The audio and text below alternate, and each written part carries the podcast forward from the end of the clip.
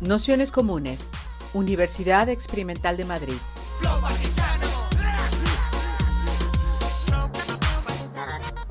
Toda la información en nuestro canal de Telegram Nociones Comunes o en nuestra web traficantes.net barra formación. Bueno, pues os parece, vamos a ir empezando. Daros la bienvenida a todas, a todos, a todos a esta cuarta sesión del curso Dispersar el Poder, Organización, Autonomía y Contrapoder. Para esta cuarta sesión que hemos llamado Cooperativas y Empresas Políticas para una vida en común, eh, contamos con, bueno, con César Gómez, que forma parte de la cooperativa Ericonia, y con David Gámez, que forma parte de Traficantes de Sueños. En, esta sesión, la idea que teníamos era abordar la autoorganización del trabajo como una forma de organización de la vida y la lucha política, a través de las experiencias como eran las cooperativas, las empresas políticas o las empresas recuperadas. La idea un poco, eh, bueno, es de alguna manera analizar qué tienen en común todas esas experiencias a la hora de organizar la reproducción de la vida, por así decirlo, o organizar uno de los planos esenciales de, la organización de nuestro tiempo. En, la intro, no sé si acordáis, poníamos lo de aquí no manda nadie, ¿no? como casi uno de los horizontes con los que las empresas recuperadas hablaban de esa, de esa idea donde ante la ausencia de, bueno, de, jefes que abandonaban las, las, fábricas, la capacidad de enfrentarse juntas ante el mercado, ante el capitalismo y organizar esa parte de la producción desde, desde ese campo de ser iguales. Entonces la idea que les habíamos propuesto a, César y a David era que hicieran una primera parte, un poco una microgenealogía de lo que ha sido esta institución popular de, cooperativas o, proyectos de, autoorganización de la vida y del trabajo y, a partir de ahí hablar un poco de los límites, pero también de las potencias de, lo que, de, este tipo de experiencias como práctica política o como organización de las luchas, ¿no? o un poco enfocado en, este ámbito. Así que si os parece haremos como habitualmente, como una intro de unos 45 minutos, una hora eh, entre todas y luego un espacio de debate. Así que nada, muchas gracias. Muy buenas, eh, gracias por pasar la tarde aquí con nosotros. Eh, voy a intentar hacer un poco de contexto y voy a intentar ser breve porque me voy a basar en un texto que presentamos en su momento, ahora ya cinco años, en unas jornadas que, que hicimos en Zaragoza en torno a, a la, junto con las redes de economía social y solidaria, en el que intentábamos problematizar una serie de cuestiones que, que veíamos desde traficantes respecto a las cooperativas y junto con el señor este que pasa por la puerta, don Emanuel Rodríguez, escribimos un, un texto eh, que intentábamos poner en, en contexto. ¿no? Entonces ese texto empieza a contar una historia que tiene que ver con una cosa así como muy viejuna, pero que tiene cierta vigencia, que es la lucha capital-trabajo, y cómo ese conflicto eh, ha ido como, como organizándose o discurriendo desde, empezamos desde eh, el, primer cuarto del siglo XIX hasta, hasta ahora. Aparte de, de este conflicto, como si dijéramos, este, esta lucha capital-trabajo, van a ir apareciendo como diferentes actores en torno a esta genealogía y que van a tener posiciones como, como diferenciadas, ¿no? papeles diferenciados en función del el momento histórico y, y el momento económico. ¿no? Esos actores que van a ir apareciendo van a ser pues, el Estado, va a ser el, movimiento obrero, va a ser eh, la clase obrera, va a ser, obviamente, eh, en, años ya más venideros, las políticas neoliberales, va a ser el estado del bienestar. Son como, como elementos que van a ir eh, jugando su papel en todo esto. Pero bueno, podríamos decir que la historia eh, empieza con en esto, ¿no? en el primer cuarto del, siglo XIX, cuando eh, hay una serie de, experiencias que eh, intentan hacer frente a las condiciones materiales de vida muy en, deterioro de, lo que podríamos llamar los trabajadores y trabajadoras. Entonces, estos trabajadores y trabajadoras empiezan a organizarse, a organizar unas herramientas de colectivización o que ya en su momento llamaban de mutualidad, básicamente en los tres aspectos, como si dijéramos, de la vida económica, mutualidades en lo productivo, mutualidades en lo en lo eh, financiero o incluso en, eh, las mutualidades de seguros y de jubilación, eh, de enfermedad y mutualidades también en el consumo. Es muy, muy curioso porque releyendo un poco algunos de los textos de esta época, sobre todo que tienen que, tienen que ver con, con las discusiones que se producen en el momento de la Primera Internacional, estas mutualidades ya eran objeto de disputa y de, polémica, ¿no?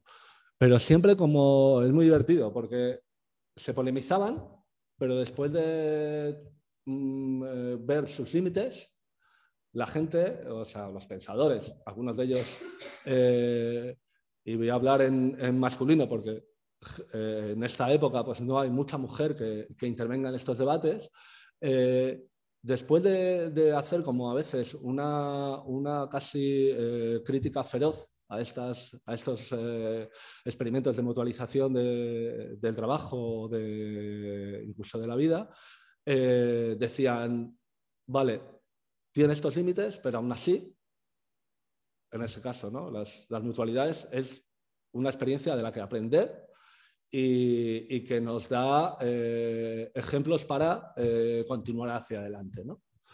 Em, además, en estos textos también aparece un elemento que me, ha parecido muy curioso, que es que ya veían como uno de los problemas de estas mutualidades una posible aparición como, como si dijéramos de un cuarto estado. ¿vale?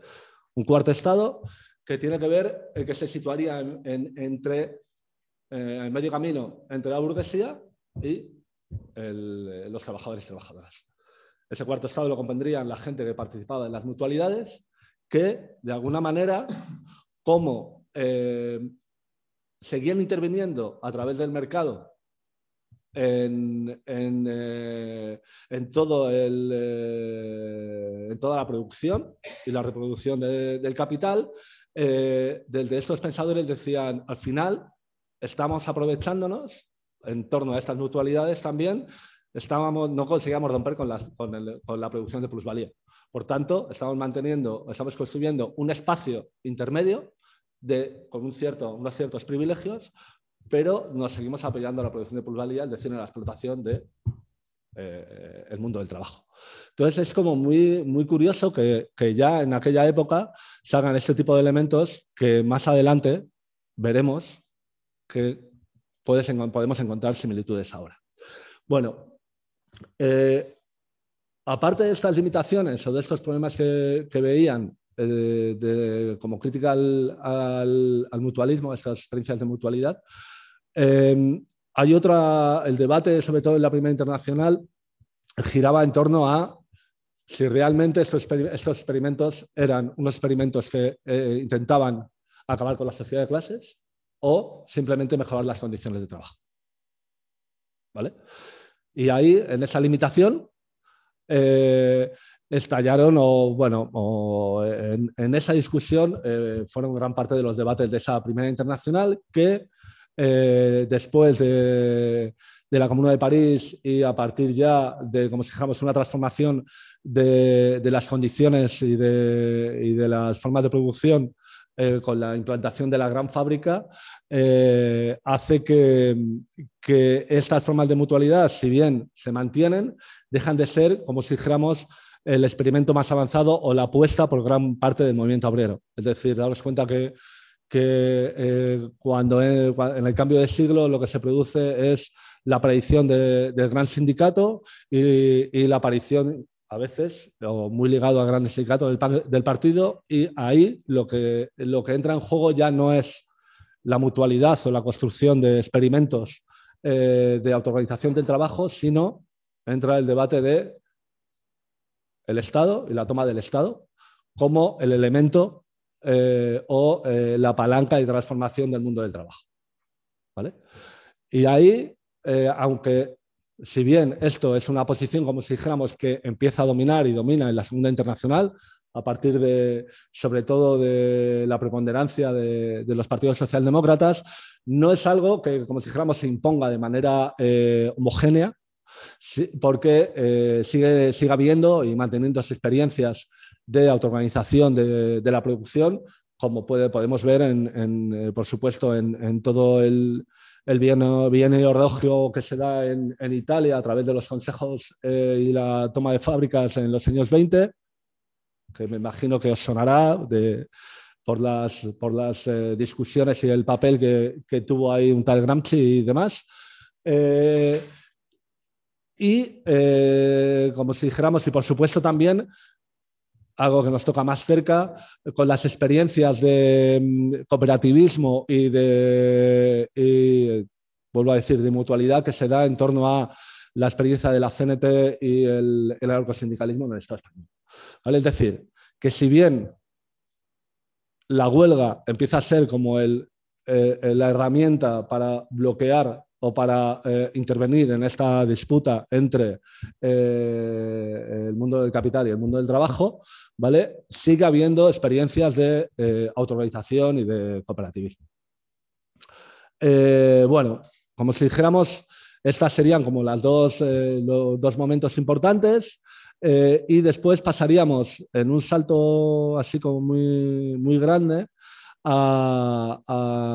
Bueno, hay que decir una cosa que, que, se me ha pasado, porque es un elemento que, va a aparecer ahora de manera importante, que es que también lo que se produce, una diferencia acá y entre la primera época que os hablaba de, de las mutualidades y la segunda, ¿vale? De, de, los sindicatos y de esta idea de la toma del poder o o demás, es cómo el Estado empieza a asumir o a cubrir eh, el papel, como si dijéramos, a proveer ciertos servicios y mejoras en torno a lo que podemos llamar un primer estado del bienestar, eh, que eh, empieza de alguna manera para suplir y para superar estas experiencias de mutualidad y que después de eh, los famosos 30 gloriosos se van a imponer a nivel europeo, bueno, se va a imponer, se va a, desplegar muy fuerte en, el, eh, en, el, espacio europeo y no solo, ¿vale?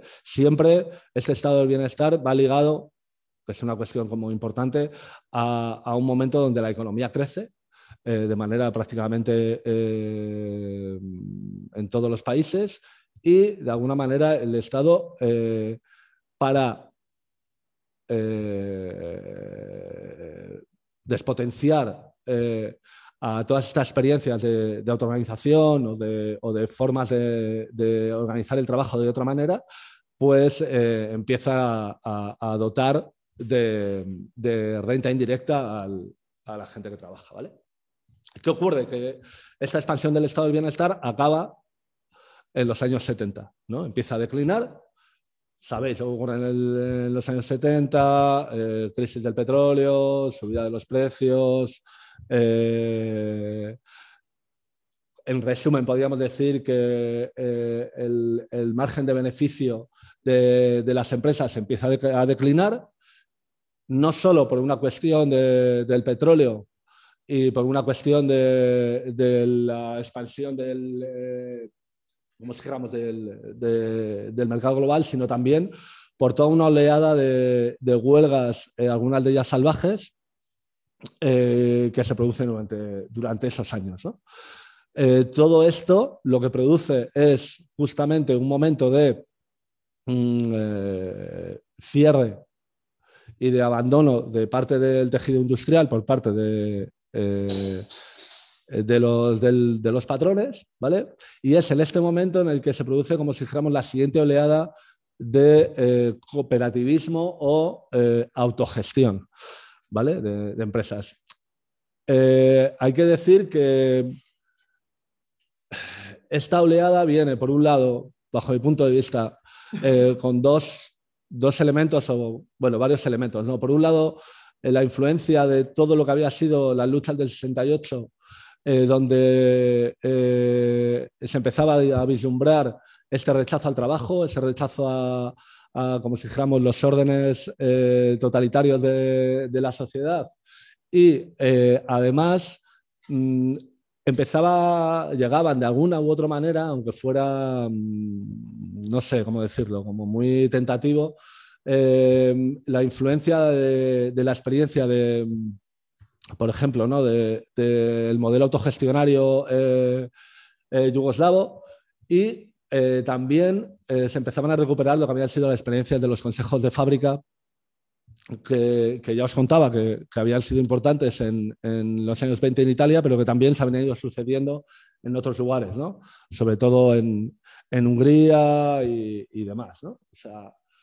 entonces, entre el rechazo al trabajo y esa experiencia de autogestión y la necesidad por el abandono por parte de, los empresarios, vamos, de, los patrones de las empresas, se empiezan a producir como una, serie de em, tomas de empresas o más bien que los propios trabajadores y trabajadoras hacen cargo de la producción. ¿vale? Em, estamos hablando de un momento como en el que más o menos se, pueden manejar como alrededor de mil, unidades productivas las que se recuperan de este modo en el Estado español. Es decir, son procesos como bastante amplios y en, los que eh, tiene su origen cuestiones o, experiencias como, como, la de Mondragón, ¿no? que más o menos conocéis. ¿no? O sea, el Grupo Mondragón, que no solo con toda su declinación desde eh, Caja Laboral, Eroski, eh, Mondragón, eh, seguros, viajes, lo que queráis. ¿vale? Además, también entendamos que hay otra rama del momento del cooperativismo o de la mutualización, y lo digo a colación con lo de Mondragón, que es que también dentro de lo que podríamos llamar el, movimiento cristiano de base, se produce eh, una mirada y una organización también o un intento de apoyar este tipo de estructuras, siempre teniendo en cuenta que su mirada es eh, mejorar las condiciones de vida del trabajador y la trabajadora. Veían que había un elemento de distorsión, ¿vale? Eh, un, un, elemento de conflicto y recuperando esa idea de los años 30 de, de, digo, del siglo XIX, de, gente que, os suena de, como Owen, Fourier, San Simón y todos estos, de que todo es, eh, es un problema de organización, ¿vale? que todo se, puede hacer, se podría hacer mejor, ¿vale? pues también, eh, como si dijéramos, esa iglesia de base eh, trabaja en esa misma línea. Bueno, ¿qué ocurre con ese, con ese movimiento cooperativista de los años 70 que incluso da pie a que eh, ya la democracia el, el, PSOE se invente una figura para de alguna manera capturar y darle, como si dijéramos, cierta eh, visión de legalidad a todo ese movimiento que son las sociedades laborales. ¿Qué ocurre con todo este, este tejido? Pues bueno, em, no sé si conocéis, hay, em, hay, varios, un documental bastante conocido de, de un tal Joaquín Jordá, que se llama Numas Presenta, que, en, varios, varios capítulos refleja un poco de primera mano cuál, cuál, fue la experiencia de la gente que trabajaba y que se organizó ahí. ¿no? Es la verdad que bastante, bastante interesante porque ahí al final ves los límites que en un momento de crisis, eh, porque realmente, como decía antes, el patrón no abandona porque todo vaya a Putin. No, abandona porque el, margen de beneficio empieza a decaer, eh, las luchas obreras y las, eh, eh, el conflicto por parte, encabezado por parte de los trabajadores y trabajadoras le lleva a, a veces a un aumento, bueno, a veces no, a aumentos salariales bastante amplios, muy por encima de, de lo que podríamos llamar ahora el IPC, y le sale a cuenta dejar la empresa pero ¿qué ocurre? Cuando los propios trabajadores y trabajadoras eh, se hacen cargo de ella, su inserción dentro del mercado es prácticamente imposible o muy difícil. A todo esto, ¿os acordáis? Estamos hablando finales de los 70, primeros de los 80. O sea, mm, reconversión industrial, paro, eh, droga, y de desmovilización, derrota y demás. Entonces, y otra, otro elemento muy importante también, bajo mi punto de vista, que es que justamente, ya lo sabéis, ¿no? Es la entrada, o sea, el, el PSOE entra con una prácticamente una, eh, como desmovilización o, una derrota de eh, las estructuras de la clase, de, clase de, la, clase obrera, de los sindicatos. Y, y eso hace también que sus, eh, como si dijéramos, al final, estas experiencias de cooperativismo y, de autoorganización del trabajo históricamente estaban siempre en relación con estructuras, organizaciones de, eh, de la clase trabajadora. Eso, eh, desde los 70 o 80, desaparece. Directamente les dan la, les, dan la espalda. ¿no? Eh, por todos estos motivos, lo que ocurre es que estas experiencias pues, son bastante cortas y solo algunas se mantienen y se desarrollan. Eso no significa que desaparezcan las cooperativas. Obviamente, como todos sabemos, y más tarde César me golpeará con ello, eh, sigue habiendo todo un tejido cooperativo en, este país, pero eh, hago referencia aquí más bien al tejido cooperativo ligado justamente a estructuras o a organizaciones de clase, como si dijéramos.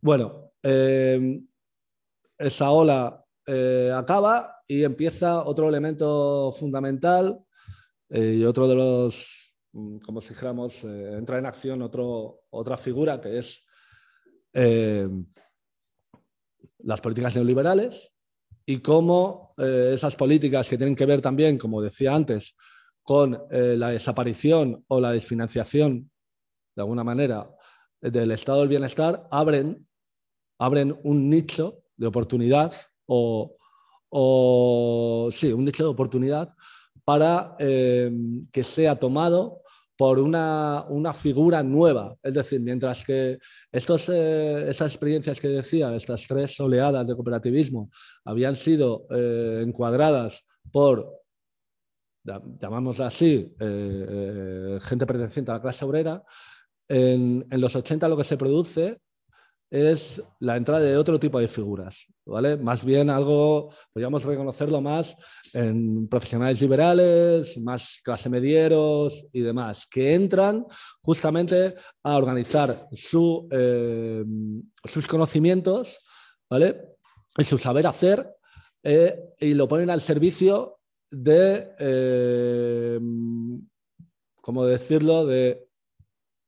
Lo ponen al servicio esto es muy. No, se organiza para cubrir justamente esa, eh, ese vaciamiento del estado del bienestar que, se, que, al que da paso el, al que da pie el Estado. ¿no? Eh, ¿Qué significa esto? Pues que empiezan a aparecer las consultorías eh, para, pues eso, ¿no? para el empleo, para determinadas cuestiones. ¿no? pero lo, lo, importante es cómo hay una, mm, un cambio en la composición del cooperativismo. Bueno, eh, llevándolo más, eh, y voy a acabar un poco con este, este relato, llevándolo más a la actualidad o más a la cercanía, podríamos decir que hay otra, otra, última, otra última ola que podremos encontrar eh, finales de los 80, bueno, los 90, y que nos acerca más un poco a realidades como las que representan tanto la cooperativa de César como la, empresa política que es Traficantes de Sueños y que tiene que ver con eh, del trabajo por parte de gente que viene de estructuras militantes eh, o de eh, mm, los movimientos sociales. ¿no? Entonces ahí podemos encontrar pues como por ejemplo desde el movimiento feminista en este país es de donde surgen eh, las primeras eh, clínicas eh, que atienden a, la gente, a las mujeres que quieren abortar. Dentro del movimiento ecologista es donde aparecen también las primeras consultorías que tienen que ver con medio ambiente, energía y demás. Eh, algo todavía mucho más cercano y quizá no, no tan eh, mayoritario en cuanto a, volumen en el entorno de los centros sociales empiezan a aparecer también, o gente ligada a, esa, a, ellos, pues experiencias de distribuidoras, librerías, bares, eh, cooperativas de trabajo variado.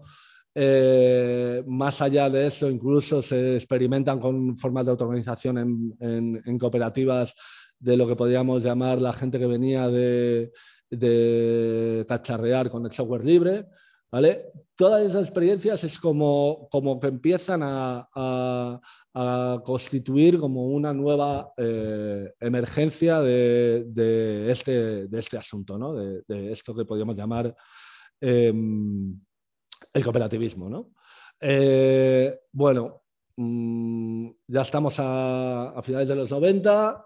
Eh, parte de esas cooperativas o de esas experiencias se estructuran o entran en contacto casi por, por el nombre, por decirlo de alguna manera, o, por, cierta conexión en cuanto a los espacios compartidos con, con lo que podríamos llamar el antiguo tejido cooperativo y lo que se organizaba en torno a la economía social y solidaria, que es una parte minúscula dentro de lo que es eh, la economía social, que antes lo hablábamos ahí, ¿no?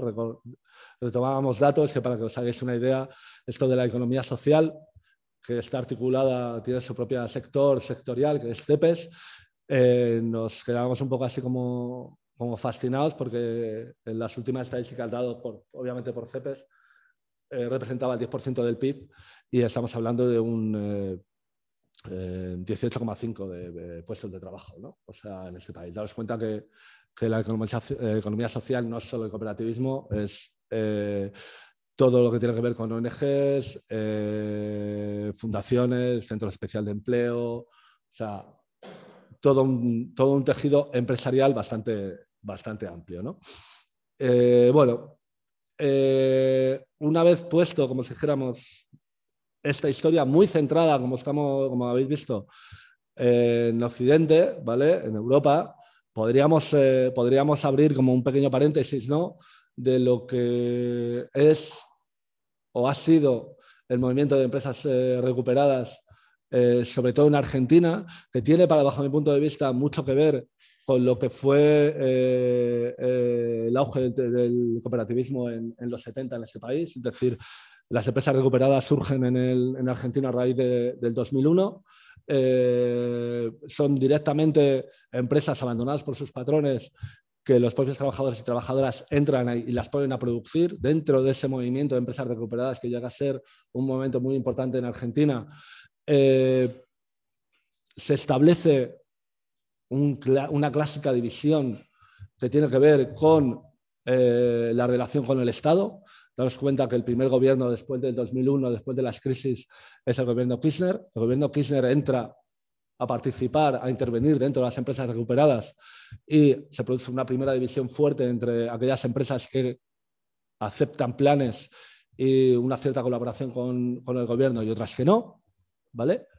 Eh, ese tejido eh, y esas empresas recuperadas eh, argentinas sirven de ejemplo, para que os hagáis una idea también, curiosamente, a, cierto, cierta emergencia que se produce en los primeros años del chavismo en Venezuela, eh, donde también intentan, con esta idea de inventar un tejido productivo industrial que, del que Venezuela carecía,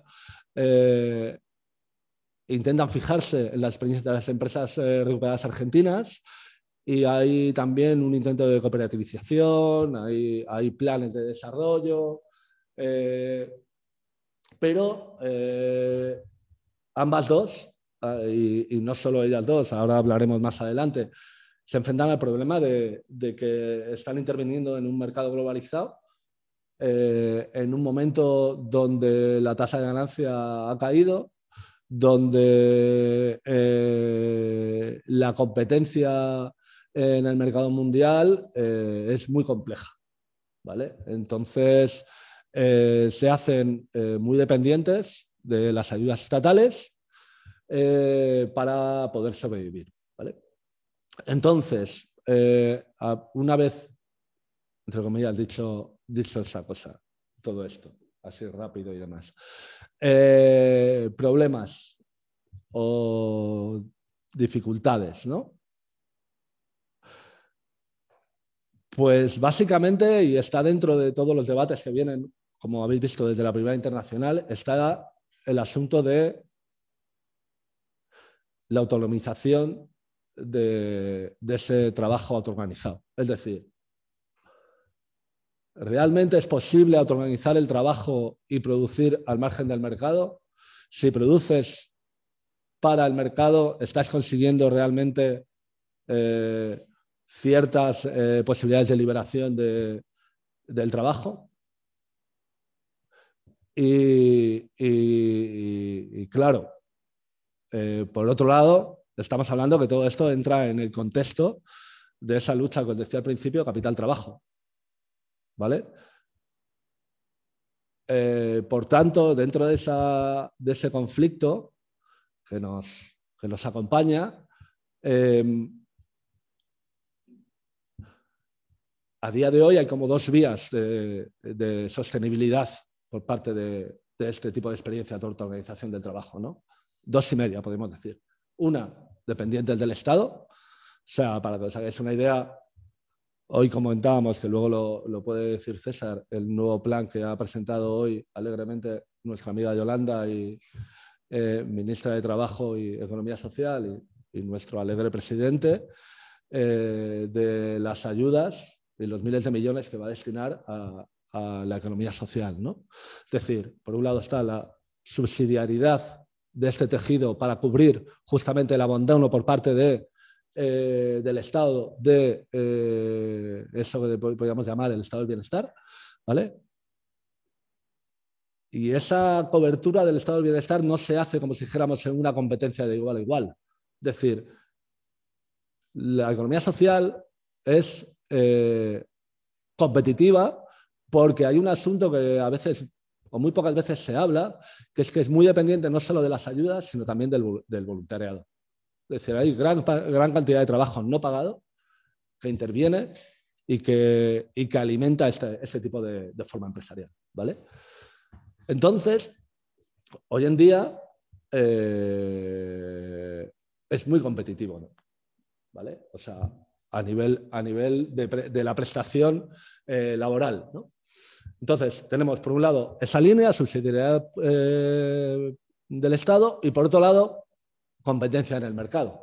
Obviamente, cuando tú estás compitiendo en el mercado, como ya decían los amigos de la Primera Internacional, eh, sigues de alguna forma introduciéndote en, la producción de plusvalía.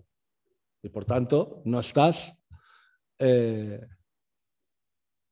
cortocircuitando eh, la producción de explotación.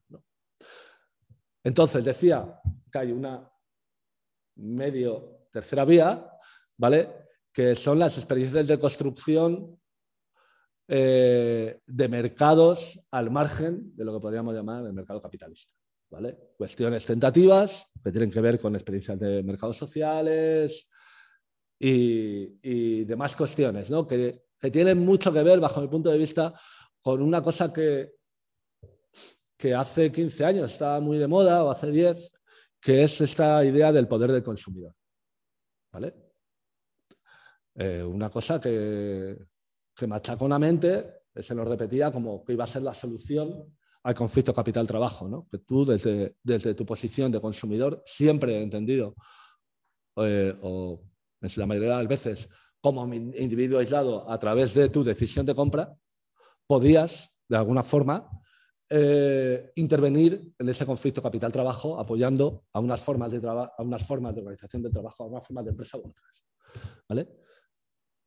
Todo esto ha llevado incluso en su manera, en su momento de, mayor auge, a, la proliferación y a la, mm, por decirlo de alguna manera,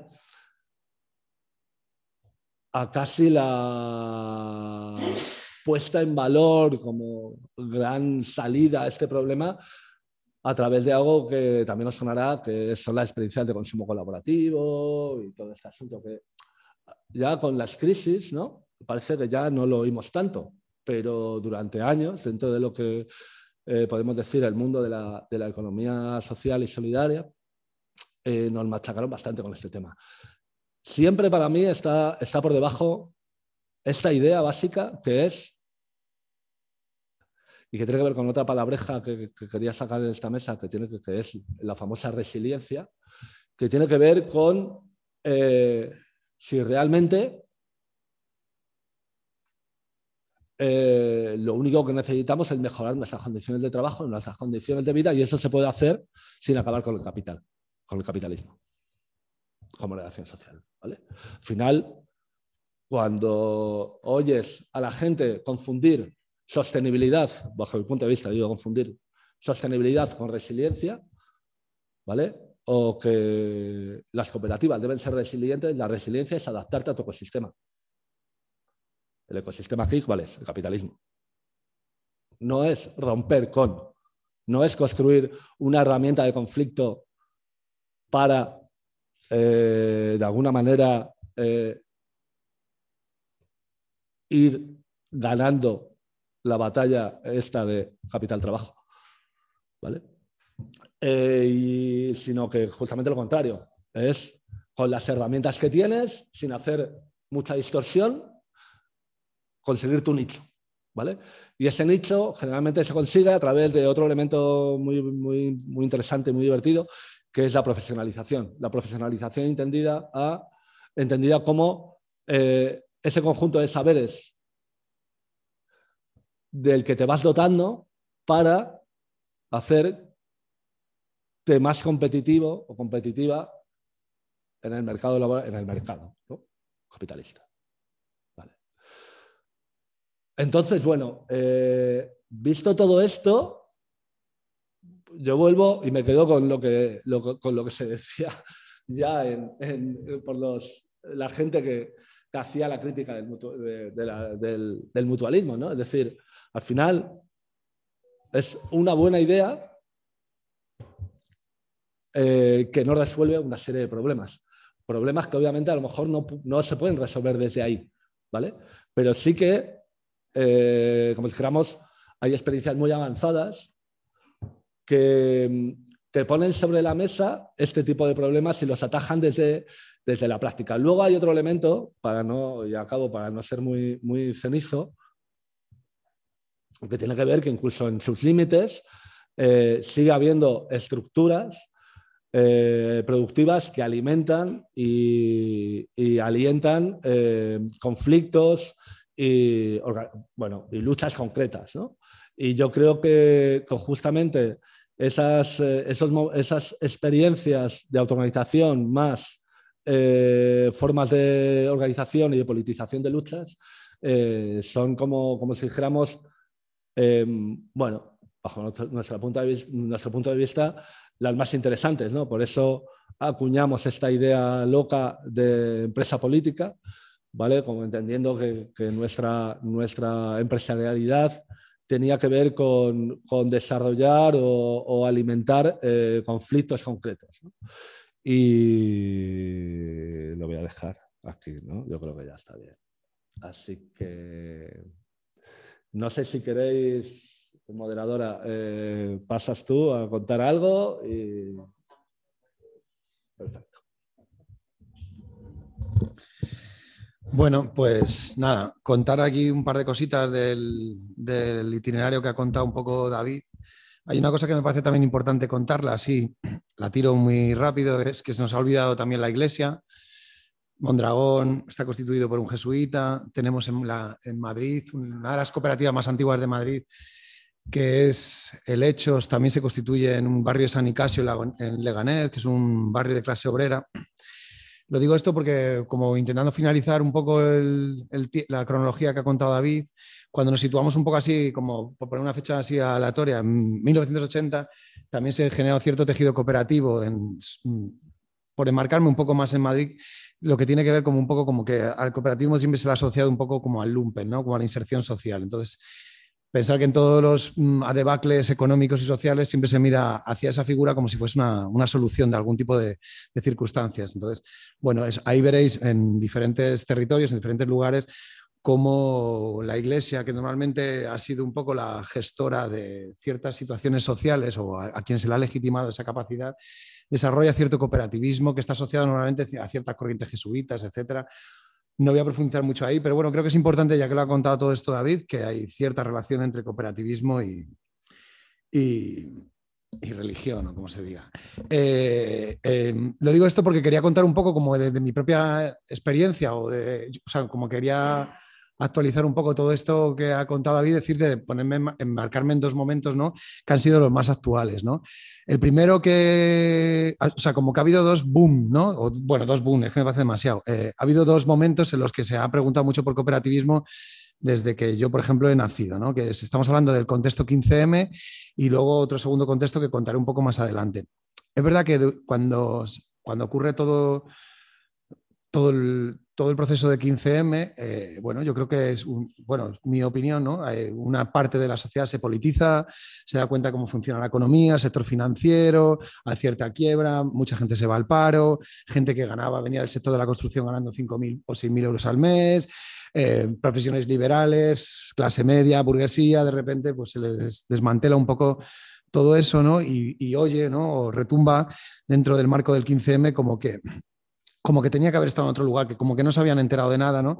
Y entonces se, se, intenta tejer de una manera, yo creo que no, no, no, no por parte de la administración pública, ¿no? Sino que, que ciertas redes de economía social y solidaria, que sobre todo, como decía David, estaban tejidas en movimientos sociales, en centros sociales, ¿no? Que por ejemplo mi cooperativa viene de ahí, ¿no? Al final el Iconia nace de un centro social, en este caso en el barrio El Pilar, en el que, bueno, pues los fundadores pues se forman hablando de economía social y solidaria, por otras referencias que, que, hay en Madrid o otras circunstancias, entre ellas en este caso, por ejemplo, traficante de sueños o otras.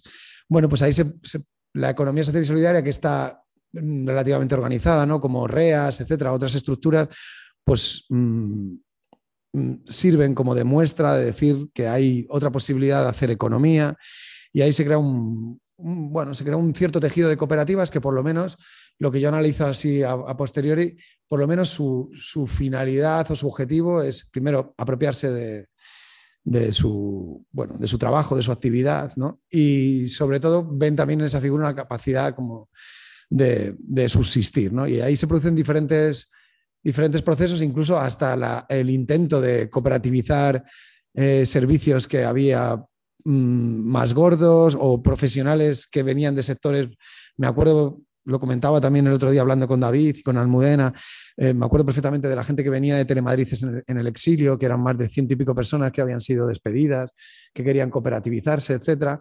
O, bueno, diferentes procesos. Me acuerdo también en ese momento fue un boom por parte de COP57 en este caso, porque la gente quería sacar su dinero de la banca, porque claro, todo el mundo teníamos bueno, la gente tenía el dinero en banca convencional, ¿no? Y bueno, y bueno, como que hay un, reconocimiento de cierta economía social y solidaria que era como desconocida, que estaba muy eh, eh, enterrada, en la que se produce cierto crecimiento y cierta ilusión y que se puede transformar la economía, etcétera, etcétera. Eh, ahí se producen sobre todo, creo que proyectos mmm, cooperativos que, nacen sobre todo de, cierta reflexión política o, o, cierto empoderamiento, es decir, que no vamos a ser capaces probablemente nunca de transformar ni de cambiar si por lo menos nosotros no decidimos hacerlo. Eh, eso es un momento que yo considero que, ocurre ¿no? y, que, y que todavía, por lo que también tiene que ver con el marco hoy del, de, esta conversación, es que creo que es importante ¿no? que se entienda, una cooperativa es un instrumento jurídico empresarial que puede estar o no politizado y que creo que la, capacidad de aguantar en el tiempo tiene que ver con la capacidad de hacer política, es decir, que, que, que, que es una decisión más allá de que tenga tres socios o cuatro socios o tres socias tiene que ver con una, con una toma de decisiones de, equidad, de reparto, de cuidados entre las, entre las personas que forman parte de la cooperativa, etc. Y luego hay un segundo boom que creo que no se puede mmm, deshacer ahora, ¿no? Creo que lo voy a meter como una especie de costelera rápida, porque tampoco me quiero extender, pero por un lado, la crisis, ¿no? Esta económica que, que se tuvo como si ya no se tuviese, ¿no? Eh, Lehman Brothers, todo este rollo y la Unión Europea dictamina, que parece que no nos damos cuenta, dice que dice en, básicamente una frase que, es muy importante el desarrollo de la economía social en el marco de, la Unión Europea porque se han dado cuenta que las empresas de economía social no destruyen empleo, son capaces de flexibilizar, etcétera, etcétera, etcétera. Y se produce esto, por un lado, es decir, como que nos dice alguien que, la economía social es importante porque esta gente sabe aguantar. Eh, y por otro lado, eh, pasa todo esto que hemos estado, que seguimos sufriendo, ¿no? O como yo lo vivo como un sufrimiento permanente, que es todo el tema del emprendimiento, ¿no? O sea, Steve Jobs, todos somos capaces de hacer algo, Apple es, ¿no? Entonces se junta todo esto como políticas públicas de fomentar ya no empleo, sino fomentar emprendimiento. Eh, claro, como que te la busques tú solo, que, o sea, que, que te apañes tú para pagarte la seguridad social, o lo que sea, ¿no? Entonces, bueno, pues cuando llega el verano te acuerdas de que eres autónomo, pero no tienes vacaciones. Bueno, todo esto que nos está ocurriendo en los últimos años, que es todo el fomento del emprendimiento, eh, que básicamente es una precarización de, las relaciones laborales, ¿no? Y entonces, en este contexto, pues claro, se producen muchas políticas de, desarrollo de, por parte de las administraciones públicas de desarrollo del emprendimiento y, por supuesto, de desarrollo de la economía social en el ámbito del cooperativismo. ¿no? Esta segunda oleada de desarrollo de, de cooperativas y de economía social, lo que yo vivo, que es probablemente una muy particular, es no están, no están, no están cimentadas sus propuestas en, propuestas políticas. Sí que probablemente en empresas con una dimensión más social, más verde, bueno, no más diferente que el resto. En este sentido, ¿no? Más, más, más, cercanas, más, peer-to-peer, eh, todo, este, rollo que nos hemos tragado del emprendimiento, en la que, bueno, tú ves sobre todo lo que quieres es desarrollarte profesionalmente, tener capacidad, tener autonomía para desarrollarte económicamente y poder...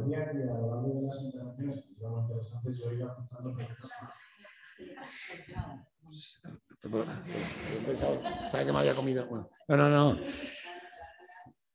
Hasta bien. Como si un, si hubiese dicho yo. me ha parecido que lo he dicho yo. Mm, como me he sentido ahí que me habían poseído, perdona. Sí, me he empoderado. Bueno, no quería esto ser crítico, pero que creo que tiene que ver, que, o enlazando esto, tiene que ver también con toda esta cosa del emprendimiento, etcétera, que, hemos estado todos ahí sin querer eh, involucrados, o queriendo, o, o cobrando, o, lo que fuese. Entonces, quería contextualizar como estas, estas dos pequeños eh, crecimientos del ámbito del cooperativismo en los últimos tiempos y sobre todo enmarcados en un espacio que conozco que puede ser eh, eh, Madrid. Entonces, hay una... O sea, con esto quiero lanzar una hipótesis que me parece que, como contaba un poco en cierta manera el relato que hacía David, es creo que siempre que ha surgido desarrollo cooperativista y que ha tenido algo de vigor o de vigencia o que puede decir que se puede autogestionar, etcétera, tiene que ver con decisiones políticas, con lo cual sí que comparto, bueno, no tengo por qué compartir, pero que comparto que son empresas políticas, porque de ahí nace su, capacidad de construir y de desarrollar comunidad y de cuidarse y de ayudarse y de apoyarse de cualquier manera. Y luego está todo el ámbito de desarrollo del emprendimiento en que te cabe cualquier figura jurídica y tú puedes hacer lo que te dé la gana. Y ahora estamos en, una, en un mundo de greenwashing y de cosas así que bueno, pues que convivimos un poco todos y todas. Todo esto en un marco de desarrollo capitalista, neoliberal y, y, y, que, perdura en, la actualidad. Por esto también empalmarlo con que cierto tejido cooperativo, claro que evidentemente ha trabajado para la externalización de ciertos servicios del sector público, está claro. También es verdad que estamos, contextualizamos en un, territorio en que el, el, sector industrial es bastante de perfil bajo o no hay mucho. Pensar que, por ejemplo, una de las cosas que nosotros, bueno, que yo planteábamos también dentro del marco, por ejemplo, de REAS, de, la Red de Economía Social y Solidaria, es que como la Comunidad de Madrid, por ejemplo, permitió, o sea, no la Comunidad de Madrid, sino me refiero como Madrid, con tantas, por ejemplo, industria de serigrafía o de imprenta, cerró toda y no fuimos capaces desde ciertos ámbitos políticos eh, la reapropiación de esas empresas y de desarrollo de esas imprentas que tenían cierta vigencia, que ya no daban los márgenes que tenían para el supuesto propietario, etcétera. O sea, que hemos perdido ciertos contextos de oportunidades, que cierto sindicalismo tampoco ha entendido mucho la reapropiación de empresas, que es un tema que me parece súper a trabajar siempre desde el punto de vista político. Creo que no sea, no sé, no sé, no, no, tengo conocimiento, pero creo que que cuando ya tienes cierta inversión, ya ciertas, tienes competencias, tienes cierta capacidad y tienes cierto mercado, creo que tiene que ser el objetivo político de, cierta economía social y solidaria o, de lo que se quiera para poder hacer realmente cierta autogestión o autoorganización del, del, trabajo. Y bueno, pues que se han ido, han ido ocurriendo estas serie de circunstancias en los últimos años y estamos en este contexto. Yo creo que eh, el tejido, hoy por eso me parece también interesante que lo estábamos hablando antes de entrar, que justo aparece hoy nuestro presidente del gobierno y nuestra ministra de Trabajo hablando del PERTE de, Plan Estratégico de Desarrollo de Economía Social y los Cuidados. Me parece que la cifra ha sido, no, sí, me ha parecido de 800 millones de euros. En, no sé, me va esas cifras. Eh, una, una cosa así, eh, en el ámbito de los cuidados, ¿no? Y entonces hay una pasa ahí que me parece como la palabra resiliencia, etcétera. A lo mejor no sé si me explico bien, pero como que hay cierta vocación por crear que, de ciertos ámbitos políticos, movimientos sociales políticos, se, eh, desarrollamos cierto lenguaje que luego pues te lo suelta, ¿no? Y cuidados ahí. Y, yo no sé a dónde va a ir eso, ¿sabes? Estábamos hablando también antes, que me parece también la conversación por traerla aquí con vosotros y hablarla, que al final la mayor parte del sector de los cuidados pues, lo llevan OHL, CLECE, grandes empresas. Esto es lo que se hablan. Y que luego también, quería ponerlo también así como en paralelo, luego también hemos convivido con, con, por, suerte, por desgracia, con cierta cultura municipalista que también el cooperativismo, pues el, el momento dado, que, que, a veces creo que forma parte de lo mismo, de, bueno, alguien tendrá que hacer los, cierto, o sea, vamos a cambiar la economía desde la política, vamos a hacer, bueno, hay una, sistemas muy complejos, los concursos públicos, las competencias, la solvencia técnica, la solvencia económica. Bueno, total, que al final toda esta pasta que se inyectará en esto, pues se la llevará a los de siempre, no tengáis ningún tipo de duda, que el cooperativismo no es ninguna solución a este tipo de desarrollos, pero lo que está claro es que creo que se, puede organizar el, el, trabajo desde un ámbito de confianza, de cercanía en cuanto a personas que quieren trabajar y desarrollarse para poder tener una capacidad de, de, tener vida. O sea, de, no, lo digo por una experiencia propia, pero que bueno, que mi cooperativa en este sentido, pues hemos compartido crisis, hemos, nos hemos reducido salarios a la vez, hemos tenido situaciones complicadas que hemos ido solventando de manera conjunta. Eh, yo, yo, que también habré participado en, parte y seguramente de manera negativa en el parte de desarrollo de economía social y solidaria, me llamaba la atención en las últimas, no, en, la, parte que yo nací con mi cooperativa, sino en las últimas edades, a lo mejor venían cuatro o cinco personas, oye, queremos montar una cooperativa, ¿por qué? Eh, me da igual, eh, pero yo gano esto, mi compañero gana esto menos, ¿cómo lo hacemos? ¿Cómo nos repartimos? Pues, pues, pues, ya lo haces, ¿no? ¿Para qué quieres montar la cooperativa? ¿no? Es decir, que la cooperativa debe ser una herramienta de desarrollo comunitario, de compartir recursos, de compartir resistencias o situaciones que son, que son complicadas y también a cierto favor. yo creo que mm, nosotros, por ejemplo, como el Iconia, mm, nacimos sobre todo con la intención, bueno, probablemente se acierta... Eh, bueno, no sé cómo decirlo. Eh, bueno, nosotros nacimos sobre todo trabajando un poco el ámbito de la, agricultura.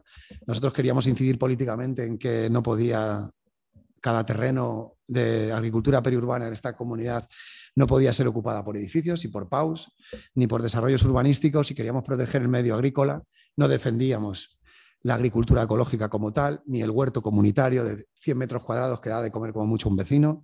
Nosotros estamos hablando de la agricultura en sí con sus beneficios y sus contradicciones y con sus complejidades, con su tejido agrario sin mucha formación, pero que durante muchísimos años ha sido patrimonio de nuestra alimentación, de nuestros agricultores que están en nuestra cercanía, que a lo mejor no han tenido esa capacidad para poder pensar en otro tipo de alimentación, pero que han estado labrando el campo y han estado trabajando el campo desde otra manera. Entonces nosotros queríamos trabajar con ellos para poder transformarles políticamente, también en el sentido de decir, cooperativizar, no tanto jurídicamente, sino trabajar sobre todo en la agricultura periurbana y desde esa incidencia política, por lo menos como la imaginábamos, hemos conseguido también hacer política a través también muchas veces de transformando ciertas políticas que hacían ciertos municipios y, luego pues hemos ido desarrollando servicios que tenían que ver con la propia propio esfuerzo de trabajo. ¿no? Nosotros pues, nos dedicamos a la jardinería, la limpieza, a la conserjería, eh, que no es algo así como muy guay políticamente, pero bueno, pues hemos ido constituyendo un poco desde una, bueno, yo lo viviría como una especie como de desarrollo este sentido comunitario desde el punto de vista de nuestra, de nuestra actividad. Y no sé si me estoy enrollando ya o no.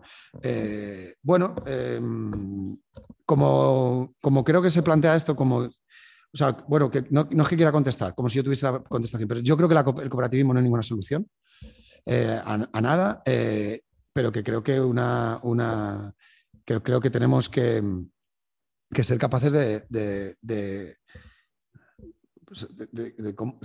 desarrollarnos eh, desde un punto de vista comunitario y, de poder apoyarnos mutuamente en, diferentes situaciones. ¿no? A mí me parece todavía pareciendo, me sigue, no, voy a decir la palabra emocional, pero me parece, por ejemplo, que proyectos como COP57, en la que una serie de entidades, asociaciones o cooperativas, me da igual como quieran, deciden poner su pasta, es decir, sus ahorros, para poder financiar otros proyectos que tengan una dimensión política. Me parece que aunque esto pues, parezca, pues me parece muy potente la idea, aunque tenga muy poco bueno, que tiene recorrido o que se pueda seguir financiando desde ese lugar. Es decir, que hay una posición política en cuanto a lo que se financia y, de dónde, y qué haces con tu dinero.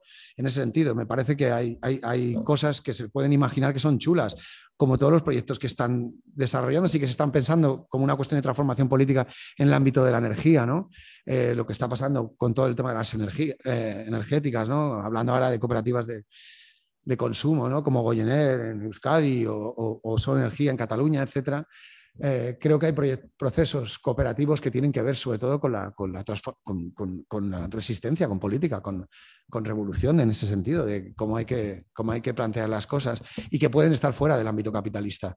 Eh, y luego hay un tejido de tejido económico en el que cual está también el cooperativismo que trabaja para el sector público, que se está realizado y como decía David, que encima está precarizado, porque claro, mm, eh, bueno, pues eh, se puede ser más barato siempre, claro. Siempre que le afecte al otro, pues se puede ser más barato. Y, no sé. Si queréis lo podemos dejar aquí. No, está guay. O sea que, y hacemos como un turno, si no yo preparo unas cuantas preguntas, pero igual si tenéis vosotras, os apetece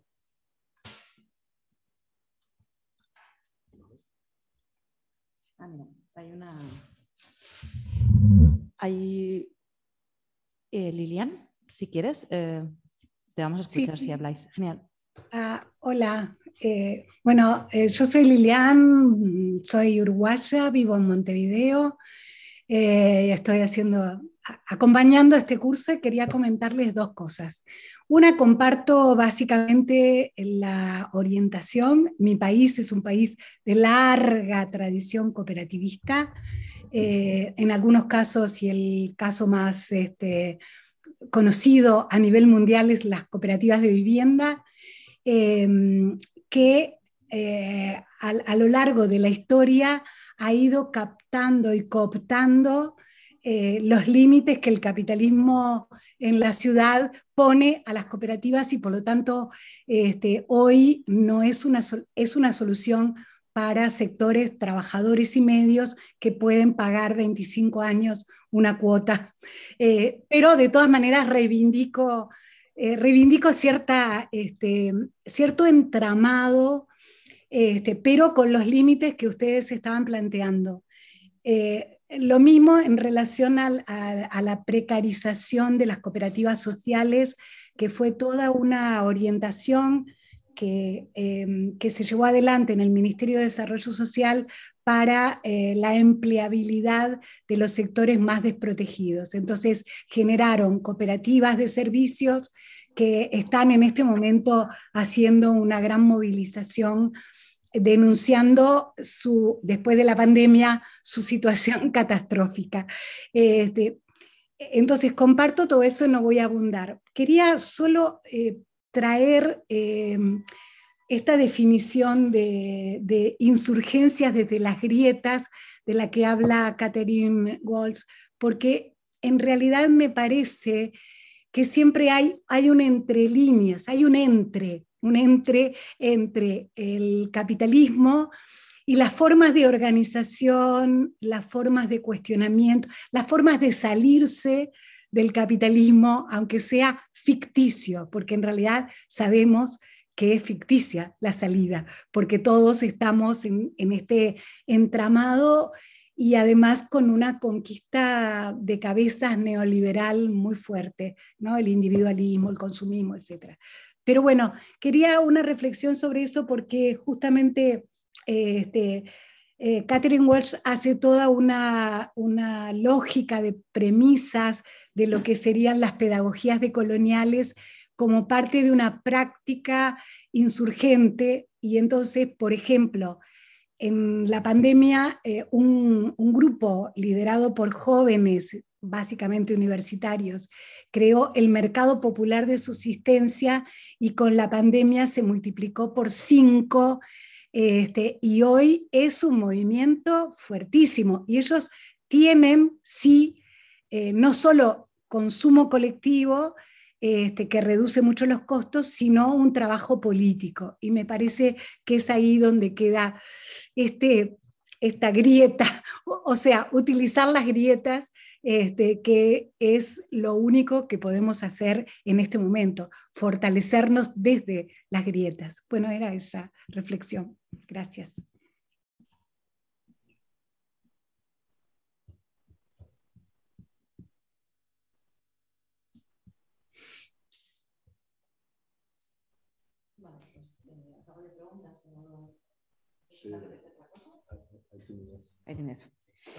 Vale, pues yo profundizando un poco en esta idea de, que, de qué es hacer política o qué es esto de lo político en, los procesos de autoorganización. ¿no? Es hay una tensión que, habitual, especialmente en lo que se refiere a las cooperativas ahora, no en otros procesos, que tiene que ver con si reproducir tus condiciones de vida, ¿no? o sea, tener un salario mejor o esto que, de poder eh, trabajar es suficiente o no eh, para considerar que, que, esa práctica es política y, o, o, si requiere, o sea, vuestro modo de ver, eh, digamos, como delimitar, o sea, que generaban, bueno, creo que me estoy entendiendo, ¿no? Sea, si las condiciones de reproducción son únicamente, o sea, si, si, solo el poner en común esas condiciones de subsistencia es suficiente, si eso además eh, puesta en común vale de cualquier manera o significa más cosas, y, y, si más allá de reproducir esas condiciones de subsistencia, tiene que haber otro tipo de planteamientos sistémicos, eh, que, darían esa... Y luego lo traemos como otras polémicas que conocemos, como las cooperativas de software o otras cosas que podremos hablar. Sí, no sé, o sea, yo creo que, que es una de las, de las claves, ¿no? O sea, al final, y recuerdo que cuando planteamos esta ponencia en ese encuentro, ¿no? Con, tejido cooperativo, al final eh, lo que estaba en juego era eso. O sea, basta con que nuestras empresas, en nuestras operativas haya buenas condiciones de trabajo, que no haya explotación, que eh, haya permisos retribuidos por X cuestiones, es decir, que las condiciones de reproducción de nuestra fuerza de trabajo eh, sean apropiadas. Eso basta para considerar que que la cooperativa eh, es un elemento a apoyar o no. ¿vale? Obviamente, nuestra hipótesis era que no. Y, lo que recibíamos de enfrente era, bueno, es que nadie dijo que a partir que a raíz, eh, o con las cooperativas fuéramos a hacer una revolución. Entonces, claro, cuando te dicen eso, te, como que te quedas así y dices, ah, vale, entonces, mm, en realidad, si lo único que queréis es conseguir unas buenas condiciones de, trabajo para vosotros y para vosotras, ¿en qué os diferencia de otra empresa? ¿no? Donde ya tienen esas condiciones. Es decir, ¿qué os, eh, diferencia de un eh, despacho de arquitectos y arquitectas que tienen un gran salario y que se dedican a hacer eh, consultoría medioambiental? vuestra forma jurídica. Y entonces cuando alguien te dice la palabra clave, no, nos relacionamos con nuestra comunidad. Y aparece lo que a día de hoy es como la, el mantra, ¿no? tejemos comunidad, ¿vale? Porque ya nadie habla, porque hay un problema en, esta pregunta, que es que antes, o cuando hablábamos de la génesis, o sea, todo el mutualismo y el cooperativismo se ligaban a organizaciones obreras, organizaciones de lucha y conflicto. Ahora no. Ahora estamos hablando que estamos dentro de algo tan, un magma que son los movimientos sociales. ¿vale? Entonces, en realidad, eh, lo que se produce muchas veces es que la persona cooperativista hace política fuera de la cooperativa.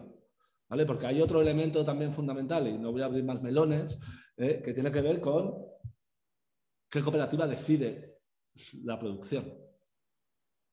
¿Qué produce? No ya en qué condiciones, sino qué produce. Entonces, cuando no hay una articulación, como si dijéramos, orgánica, política, en la que tú estés inserta, ¿vale? Como cooperativa, ¿eh? ¿dónde, como si dijéramos, encuentras esa politización? Entonces aparece, vuelvo a decir, el mantra de la comunidad. ¿Vale? Yo, yo genero, me tejo, y tejo comunidad, yo me relaciono con mi comunidad. Eh, ¿Perdona? Eh, ¿Eso mm, en qué? ¿En qué? ¿En qué se ve? O sea, no sé, que me parece como que a veces es echar balones fuera, ¿vale? Y que yo, de verdad, o sea, volvemos a lo de antes. Obviamente, si encima de que tú estás cubriendo de manera subsidiaria eh, la huida del Estado de servicios básicos de atención a la población, ¿vale? Lo haces eh, cobrando poco, ¿vale?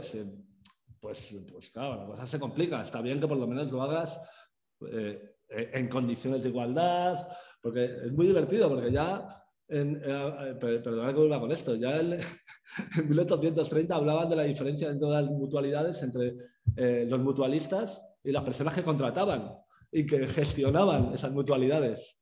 ¿vale? Y veían una diferencia, ¿vale? Entre casi como entre patrones y, trabajadores. Hay veces que en las propias cooperativas se produce esa división entre el, cooperativista o la cooperativista y el trabajador o trabajadora, ¿no? Entonces, ¿dónde encuentras la politización? Pues cada cual se inventa, se tiene que inventar su, línea. A veces, eh, como fue el caso de traficantes, eh, eh, naces de, como si dijéramos, estructuras de conflicto o colectivos que estaban llevando adelante eh, conflictos en su ciudad y de ahí te dotas de una, de una estructura pseudoempresarial que luego acaba siendo empresarial.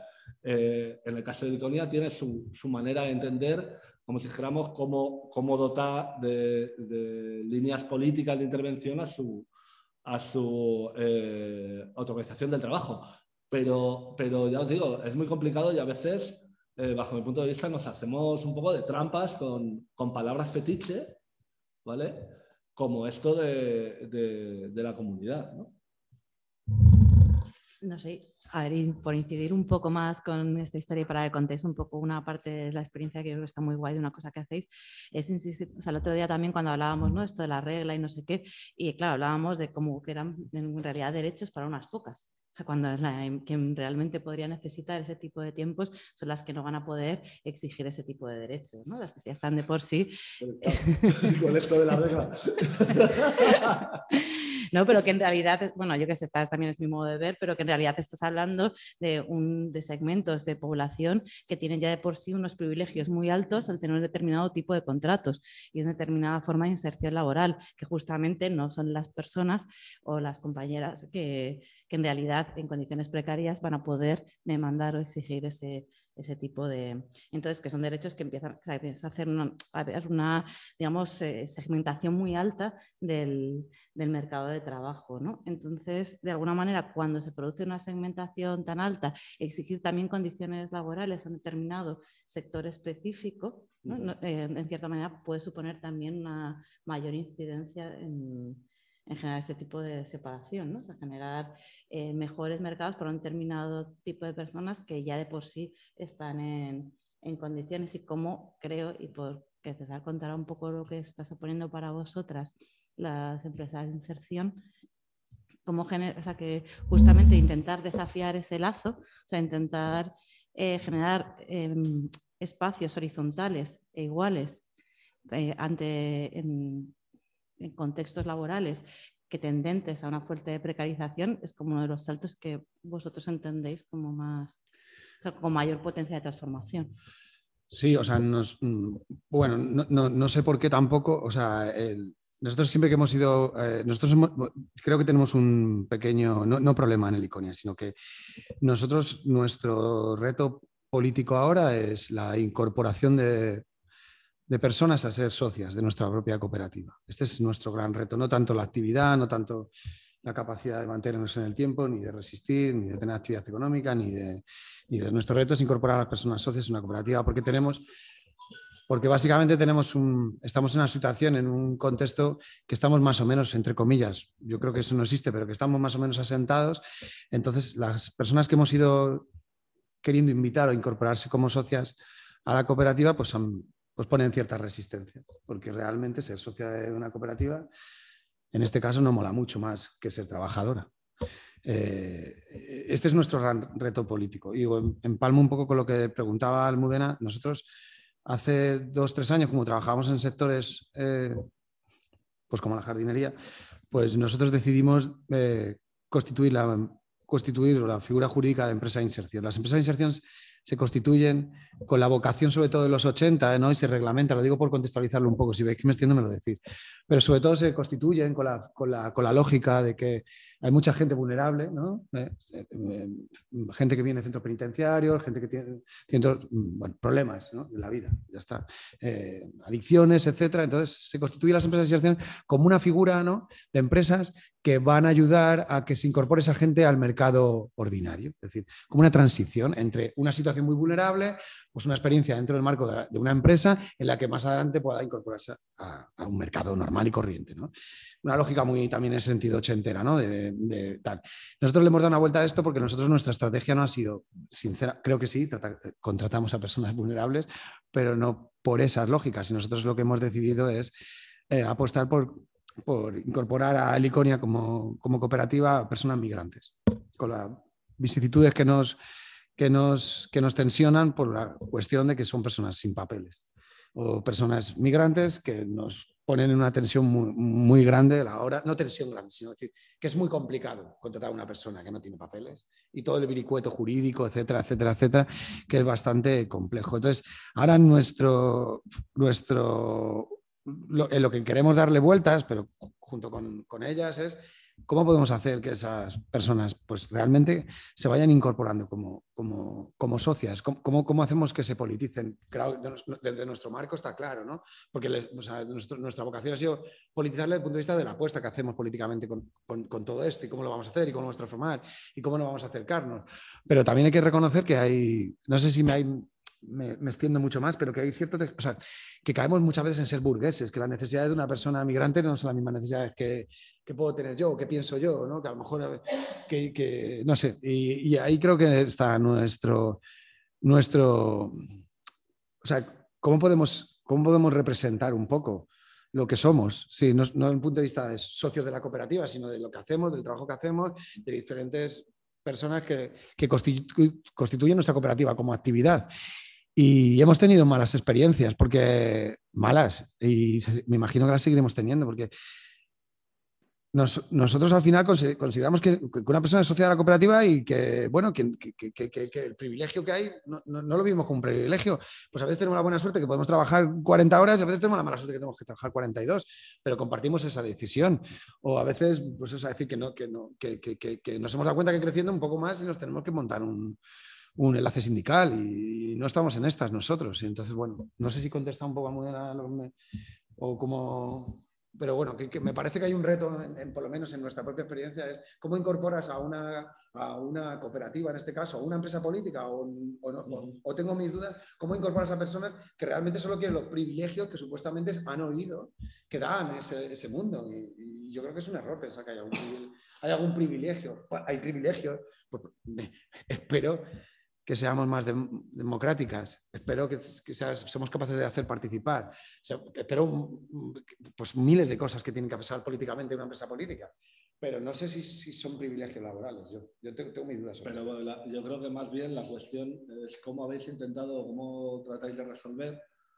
Claro, o sea, esto que comentábamos, ¿no? O sea, por un lado, eh, gente que viene sin papeles, ¿vale? Y gente que lleva a lo mejor 15 años trabajando y que está peleando por, por derechos que ni siquiera se plantea la gente sin papeles que acaba de llegar. Es decir, cómo de alguna manera eh, manejáis esta, esta desigualdad existente en vuestra cooperativa, más allá de la figura cooperativista eh, trabajadora. ¿no?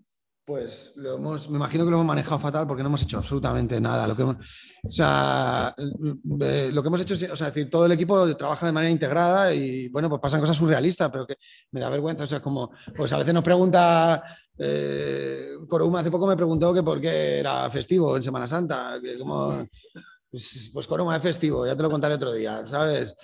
Em, em, em, no sé cómo explicarlo sin caer ni, o sea, como sin, sin parodiar ni, ni, nuestra propia circunstancia. Hemos integrado los socios con, con, con, la peña que se acaba de incorporar de manera integral y pues pasan, pasan cosas pues, pues muy locas porque realmente muchas diferencias en el ámbito cultural, religioso, eso es, una locura, pero no, no, no lo, lo, que hemos decidido, aunque para, no sé, a lo mejor que verbalizarlo es duro, pero es que lo que hemos decidido es no gestionarlo. Es bueno, pues eh, pase lo que sea y hablaremos y nos sentaremos y veremos el problema que tenemos y lo solucionaremos. Pues así. Eh, es impresionante. Bueno, a mí esta parte me, últimamente me tiene un poco loca porque no sabía cómo funcionaba realmente todo el tema de. era un inconsciente con el tema de la migración, pero vamos, que una persona que esté contratada y de repente le quite los papeles, pues a mí me, me deja flipado. O sea, que tan capitalistas no somos. Yo pensaba que eso sí que éramos capitalistas, que si una empresa quiere, una persona la tiene contratada. Pues no, tampoco. En esto justo no somos capitalistas. Entonces, bueno, pues nos pasan mil cosas que, que no gestionamos, que es que juntamos al equipo y que sea lo que, no sé, que, se, que, nos integramos todos como podamos, que no, que no hemos hecho absolutamente ningún tipo de... No, es que veo, ¿cómo pensar? No, que veo que mucho... o sea, que veo en este momento, ¿no? con todo el tema de, bueno, pues que de comunidad, o sea, como de sociedad, ¿no? cada vez somos más racializados, etcétera, ¿no? Como intentando, ¿no? Como acompañar esos procesos, como generar esa interculturalidad. Vamos a ver, pues nosotros no hemos hecho esto, no, o no sabemos hacerlo. Nos hemos dicho... generado el espacio donde se puede dar esa relación, que es un espacio que es horizontal. Más o menos. Sí, sí, sí, no, no, no, no, lo digo que más o menos es, lo es, pero que, que, que, no quiero decir que hay un plan, o sea, no lo ha habido, o sea, ha sido pues un poco más cultura de barrio, pues todos juntos y si hay un problema, pues ya hablaremos. O sea, de verdad, no es por,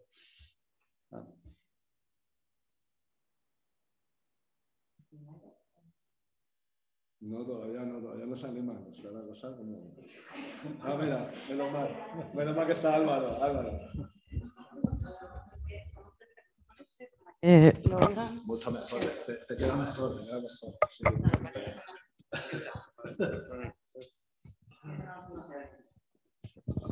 Eh, eh, nada, pues muchas gracias. Eh, también es, es interesante, como, como, me parecía interesante en el caso, no sé, no sé la tuya, si lleváis muchos años ya, plan 10 años, 20 o 30. O... 17 me parece. Ah, pues son unos pocos. Que en el ámbito hay un, eh, una mayoría de experiencias que duran muy poco tiempo. No sé si es una mayoría, pero hay muchísimas, ¿no? Que son de intentos, ¿no? De gente que se junta y al año, dos años, tres años, cuatro años eh, se disuelven, desaparecen, se pelean o lo que sea, ¿no? Entonces, pues eh, con el texto que habéis, no, no habéis, eh, no has explicado David, pero el de tráfico, que explica un poco la historia de traficantes, también bastante como de las decisiones micropolíticas, que para quien no lo haya leído creo que es muy interesante, eh, porque para entender cómo un proyecto puede durar 20 años o 25 años en, vuestro caso, eh, por supuesto, como ya hablamos otro día también, con conflictos como en todas las familias y tal, pero conflictos que más o menos no han sido de como muchas otras empresas que terminan disolviéndose, ¿no? Entonces, pues, en ese, eh, la idea de comunidad de trabajo, que, que, yo entendí un poco mejor traficantes de cuando leí lo de la comunidad de trabajo en ese texto, que yo creo que es una clave para decir, pues vamos a compartir o, o socializamos, autoorganizamos la dimensión del trabajo remunerado sobre todo luego otras más, pero no, no, vamos todos a vivir juntos a una comunidad, nos encerramos y claro, eso eh, de un día para otro, pues la gente es normal que, que se pelee, ¿no? Entonces esas discusiones cómo, cómo se llegó a esa idea o cómo se llegó a esa práctica, no sé, de, vamos a compartir sobre todo trabajo remunerado y la práctica económica de esto y lo otro pues más o menos no es necesario eh, o no, es, no lo compartimos, ¿no? Y luego la discusión en torno a la, a la igualdad salarial, ¿no? Porque, em, pues bueno, pues se parte del principio de la igualdad salarial y tal como principio general, pero claro que luego eso implica eh, pues está por un lado los que trabajan más y los que trabajan menos, porque cobramos lo mismo y tal, que esa sería la mirada más del sentido común general de la sociedad, ¿no? Que eso entiendo que no llegasteis a ese tipo de, discusión, no sé. Pero también la otra de por qué vamos a cobrar lo mismo si hay alguien que puede tener unos recursos de herencias, por ejemplo, o puede tener eh, circunstancias o hijos que implican más gastos en la vida y tal. Y que yo entiendo que al haber mantenido el principio de igualdad salarial en general, creo que también pues una clave de éxito del, de que el proyecto haya durado. Pregunto, no sé, si podéis explicar si estamos en un ámbito de confianza, eh, esas dos patas, qué discusiones ha habido y cómo, cómo, se han resuelto en el poco tiempo que tengas. O en el caso de tu cooperativa, no sé si ha sido así, pero si quieres también contar.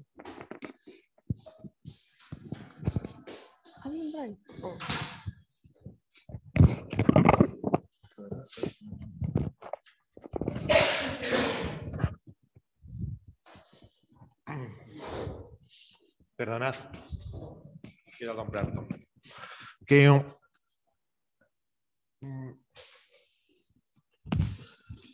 sea, hay una cosa que a mí sí me gustaría problematizar, que ha salido al final de la intervención de David. Por eh, decirlo de una forma provocadora, el otro día hablando con un compañero, compañero de la autonomía obrera en Barcelona, eh, que firma con Corsino Vela, resumía así, esto que dice de la clase media está muy bien, pero vamos a un mundo donde vamos a estar nosotros y los que trabajan. Y los que trabajan no somos nosotros. Esto es algo que no es intuitivo, porque nos hemos acostumbrado a hacer un discurso de la precariedad, lo mal que estamos, lo difícil que es nuestra vida, ¿no? Estresados que estamos, estresadas lo difícil que es conciliar todo este tipo de cosas, ¿no? Eh, pero el problema es que no es una vida con una penalidad laboral muy fuerte. Lo siento, pero es así. O sea, no es lo mismo ser funcionario que estar sirviendo ahí en Casa Pin. Eh, no es lo mismo eh, estar haciendo lo que este mismo compañero llamaba producción de desecho, es decir, manipulación simbólica, cosas que son completamente accesorias para la producción de vida y que nunca ha habido tanta gente que ha sido superflua en términos no solamente capitalistas, sino en términos de la reproducción inmediata, que hacer este pan y, vendértelo. ¿no? Y claramente eso está muy segmentado socialmente. ¿no? Nuestras cooperativas están en, la segunda parte, en nosotros, no están en la primera. Es decir, producimos poco, ¿no? Eh, y ese es el gran problema, ¿no? Sea, el gran problema es que se ha discutido un mogollón de espacios cooperativistas para gran estupor y, y muchas veces como cabreo de los cooperativistas allí presentes. ¿no? Es decir, la mayor parte están metidas en el tercer sector y las que no están en el sector sector están en el sector servicios. El tercer sector es básicamente externalización de las cosas que hace el Estado, que debería hacer el Estado y que el Estado no llega, es decir, una especie de complementos baratos al funcionariado en materia social y, luego en todo lo que es, eh, bueno, pues vamos a llamarlo así, eh, la cultura, sector también altamente subvencionado. En estas discusiones había gente que encontraba una solución, es decir, una cooperativa es buena, es válida, por decirlo así, o el cooperativismo es interesante en la medida que es capaz de articular comunidad y producir para la comunidad. Bueno, eso sería como una salvación para traficantes de sueños, eh, pero muy relativa, vamos a decirlo así. ¿no?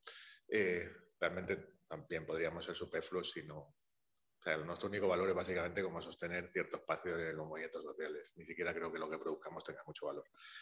Mm, entonces, eh, esa es la clave. O sea, que nosotros estamos totalmente alejados de las discusiones que había en la primera internacional. La primera internacional era el sector del trabajo emergente, eh, bollante, proliferante en la industria y en el campo, eh, y que se consideraba esencial para la reproducción de la sociedad, el que de alguna manera proponía una solución cooperativa a sus problemas y también como un elemento de transformación. ¿no? Esta es la discusión.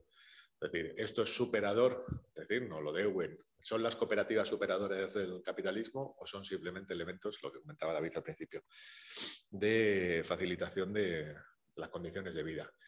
Cuando estás pasado la primera internacional, la segunda, la tercera y eh, toda la terciarización y tal, el cooperativismo centrado en la producción de esos servicios, esa producción de desecho, en términos capitalistas, que es un concepto que yo creo que merece la pena, eh, eh, nos encontramos con que realmente estamos como en el, en el sector más bien ocioso haciendo cooperativismo, es decir, buscando vías de renta que muchas veces dependen del Estado. Es un poco tramposo eso. No sé cómo lo veis desde ahí.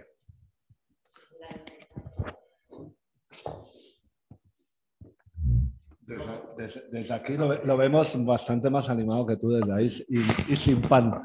De todas formas, las conversaciones con Carlos se sienten muy bien. Te ponen un poco a tono. Em, bueno, o sea, sobre, sobre este asunto, yo creo que de una manera así como, como tentativa lo comentaba, lo comentaba César antes, ¿no? Y también creo que tiene que ver, yo he dicho algo al, respecto, ¿no? Al final ha habido toda una desaparición del tejido industrial, ya sabemos por qué, pero tampoco ha habido muchos intentos por parte de, como se llaman, las estructuras que del trabajo, ni del mundo del trabajo, para alguna forma eh, mantenerlas productivas. Es decir, cuando se dice, claro, eh,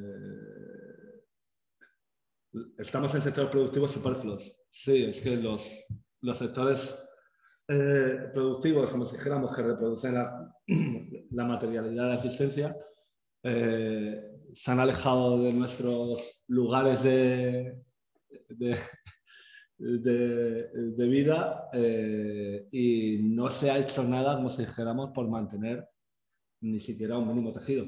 Lo que comentaba de la experiencia de, de Liconiar, micro, respecto al mantenimiento de tierras en cultivo en, en, en, esto que se llama el espacio periurbano de la ciudad, pues podría ser elementos tentativos, también se hacen en otras ciudades, ¿no?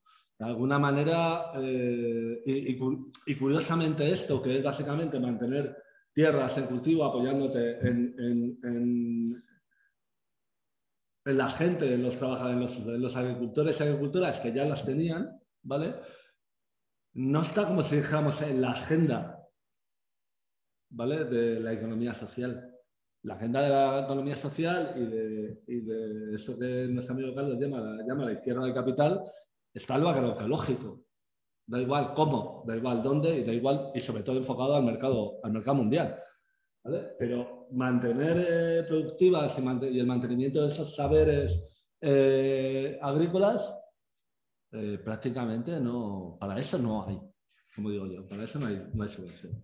Entonces, bajo el punto de vista, eh, yo creo que tiene que ver con eso, en parte, ¿no? O sea, ¿por qué, por ejemplo, hay eh, sindicatos de este país que han apoyado más o que han hecho grandes muestras de apoyo, por ejemplo, a Zanón, empresa recuperada argentina, eh, y no han apoyado, por ejemplo, a algo que lo comentamos en su momento, ¿no? ¿Os acordáis de esto de Coca-Cola en lucha? Pues a lo mejor con esa planta se podía haber hecho otra cosa, ¿ves? Con un apoyo desde, desde determinado... Digo los sindicatos porque a día de hoy, eh, aunque están en retirada, eh, no se me ocurren otras estructuras que lo puedan llevar adelante y no han surgido como tales. Es decir, los, eh, los comités de trabajadores y trabajadoras de Coca-Cola estaban defendiendo sus puestos de trabajo y ni siquiera se les pasaba por la cabeza el que con esa planta pudieran hacer otra cosa ¿Eh? o ponerla a producir, a producir. Entonces, eh, yo creo que ahí, ahí está un poco parte, de, parte del problema. Y luego hay, otra, hay otro asunto que también molaría sacar, o estaría bien sacar, que es que cuando hay tejido productivo cooperativizado, llámese Mondragón, se enfrenta a una serie de problemas también. Es decir, que gran parte de la producción de, de Mondragón está eh, fuera de, Euskal Herria eh, y, y que directamente, mm, ¿cómo decirlo? Vale que sigue siendo eh, Fagor y toda esa línea de producto, como si dijéramos el buque insignia, pero sin saberlo, a día de hoy, sin saberlo, sin daros cifras, intuyo, intuyo que Caja Laboral, eh, Eroski y todo lo que es eh, la universidad cooperativa, todo lo que es la actividad asociada, que no tiene que ver con lo industrial, representa gran parte, mucha mayor parte de la tarta que, que esa propia actividad industrial. Es decir, que, que claro, eh, toda esa parte de servicios asociados que, se incluye dentro de Mondragón, eh, como diría Carlos, ¿es la gente que trabaja o, no? Esa no es gente que trabaja, esa es gente fuera. ¿no? Sé, o sea que siempre es, es complicado, ¿no? Porque al final, eh, bueno, pues el mercado mundial eh, ha hecho una serie de concentraciones eh, que, conocemos, ¿no? Mm, de cualquier forma, me parece, me parece interesante otra, otro apunte más, otro dato más para romper aquello que nos funcionó hace unos cuantos años, que parece que ya no funciona mucho, que es aquello del 99% del 1%, parece que sí, bueno, ¿no? Va, y esto es un elemento más. Y, y acabo con, o intento decirte cosas a esas dos preguntas, ¿no? Igualdad salarial y, comunidad de trabajo, y cómo hemos llegado hasta ahí. Yo creo que en parte está lo que llevo diciendo en, en la charla. Eh, la automatización del trabajo tiene problemas, no es la panacea, pero en torno a ella se plantean problemas y se, a veces se toman soluciones eh, interesantes. Eh, hemos, llegamos a la idea de comunidad de trabajo gracias a, a la persona que nos estaba ayudando, nos hizo la entrevista para ese texto que comentabas, que no sé por qué, en qué momento se le ocurrió que teníamos algún tipo de parecido con una comunidad indígena.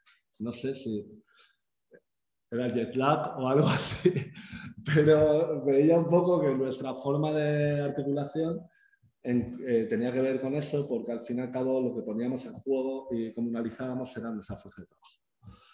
Y eso lo hicimos a raíz de una serie de debates en los que veíamos que nos enfrentábamos a, a problemáticas y a, y a límites muy fuertes y que más que potenciar eh, eh, nuestro proyecto de traficantes, lo despotenciaba. ¿no? Nos enfrentaba a casuísticas eh, imposibles y que tienen que ver con justamente lo que comentabas, ¿no? Cómo llegas, las trayectorias vitales, económicas y materiales con las que una persona llega a eh, una cooperativa, donde se supone que es un espacio horizontal, porque tú cuando entras te contratan una empresa, a ti no te preguntan si pagas alquiler, si tienes una casa en herencia o si tienes eh, cuatro hijos o hijas. No te lo preguntan. Pero en una cooperativa aparece o lo normal o lo lógico es como que eso entra en juego. En nuestro caso, eh, decidimos que a priori no iba a entrar en juego. ¿Vale? A priori no iba a entrar en juego. Que entendíamos que lo que veníamos a hacer a traficantes era por una motivación política eh, comunalizar nuestra fuerza de trabajo junto a otra y haber quedado así. ¿vale? Y dejar de lado, apartar esas discusiones para otro tipo de momentos o espacios. ¿vale? Eso se cruza con lo que comentabas de la equidad salarial. Eh, César luego comentará cómo han resuelto, ellos no tienen equidad salarial. Sí, tía, igualdad no. Igualdad, perdón, igualdad salarial. Me he me, me, mezclado equidad con igualdad. Igualdad salarial. Nosotros la hemos mantenido. Eh, vuelvo a comentar lo de antes, porque nos parecía una solución que metía menos ruido y que realmente lo que, lo que intentábamos era una cosa que es muy complicada, que es entre gente que rechaza el trabajo eh, y que no quiere trabajar, ¿vale? Eh, asume la responsabilidad de llevar adelante una empresa. Eh, y llevar adelante una empresa implica un reparto de responsabilidades. Y cuando tú estableces una diferencia, ¿en base a qué? Una diferencia salarial, ¿en base a qué lo haces? Si has dejado de lado tus, eh, como si dijéramos, si has dejado de lado el tema de dependencias, eh, personas a tu cargo, cuentas bancarias y demás, ¿vale? ¿En base a qué? ¿A las horas de trabajo? ¿A tu responsabilidad? ¿Cómo estableces esa, esa, esa diferencia salarial? En nuestro caso entendíamos que eso iba a implicar de alguna manera iba a entrar por la puerta de atrás la figura de el encargado o la encargada y eh, la persona que eh, rehuye responsabilidades porque total, como yo solo cobro X y no cobro X más 1, esa no es mi mierda. Vale, que diríamos. Pero bueno, tú cuenta cómo ha sido nuestra historia. Sí. Em, por también contestar un poco lo que decía Manuel, que me parece interesante, porque yo siempre he pensado que tiene que haber cierto tejido cooperativo que haga cosas.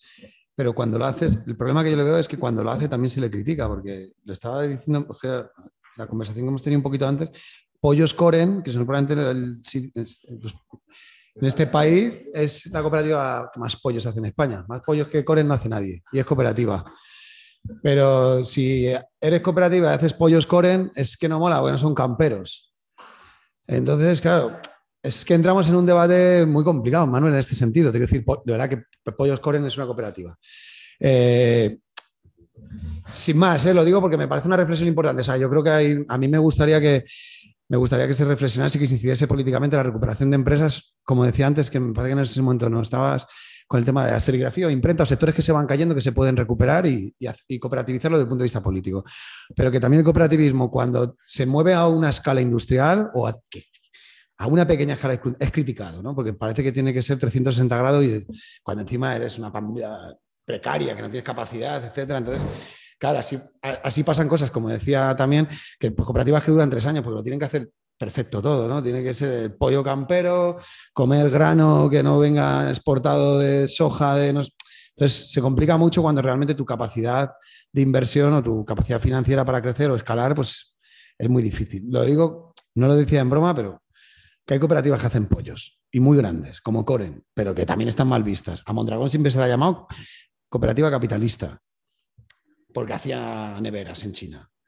Entonces, ¿dónde está ese lugar en el que realmente tienes una masa laboral de trabajadores y trabajadoras que están produciendo una escala, que tienen, que tienen capacidad de incidir, de transformar, de hacer una economía potente, de competir con... Cuando si hacen eso, se les va se les va a poner el listón de, de, no, es que esto no mola, es que esto no es economía circular, esto no es verde, esto no es, esto no es local. O sea, es que a mí me parece una, local e industrial, me parece muy loco. Eh, pero bueno, es, lo decía como una reflexión, ¿eh, Manuel, en ese sentido.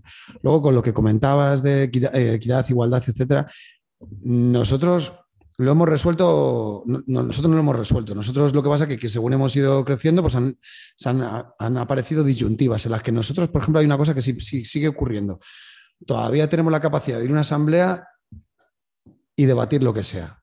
Yo lo pongo como ejemplo, en cierta medida, orgulloso, ¿no? porque todavía lo llevo un poco, o sea, con, un poco de rabia.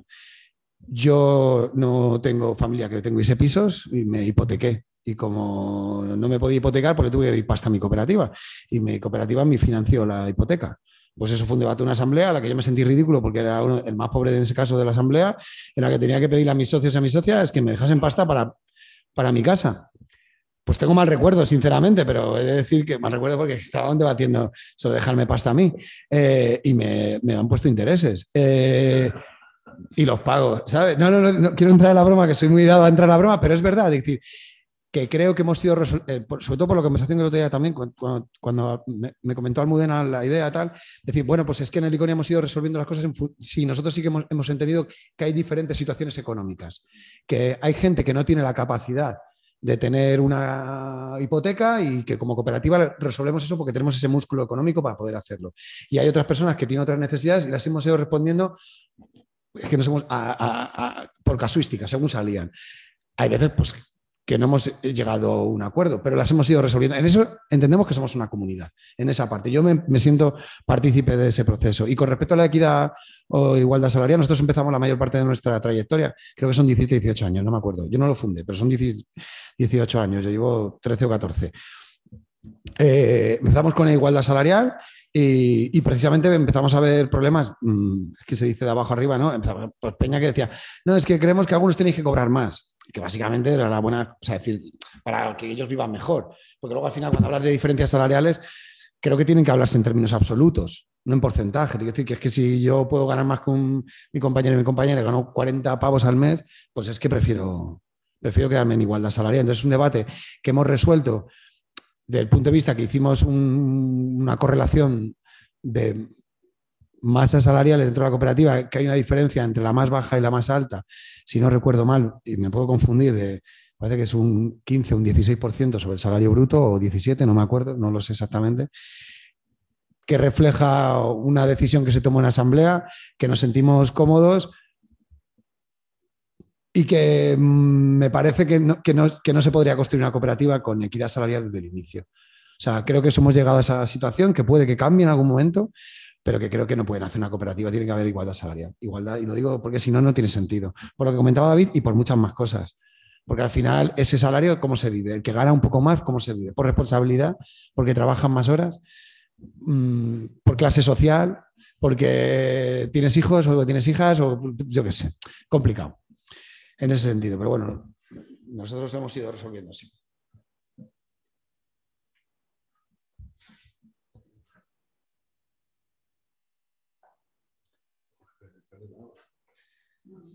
Y eso le he dicho pollo con él.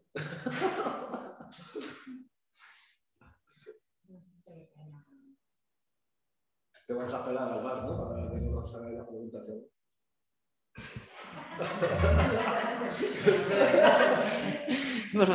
Sabía yo que esto iba a pasar. Sabía yo.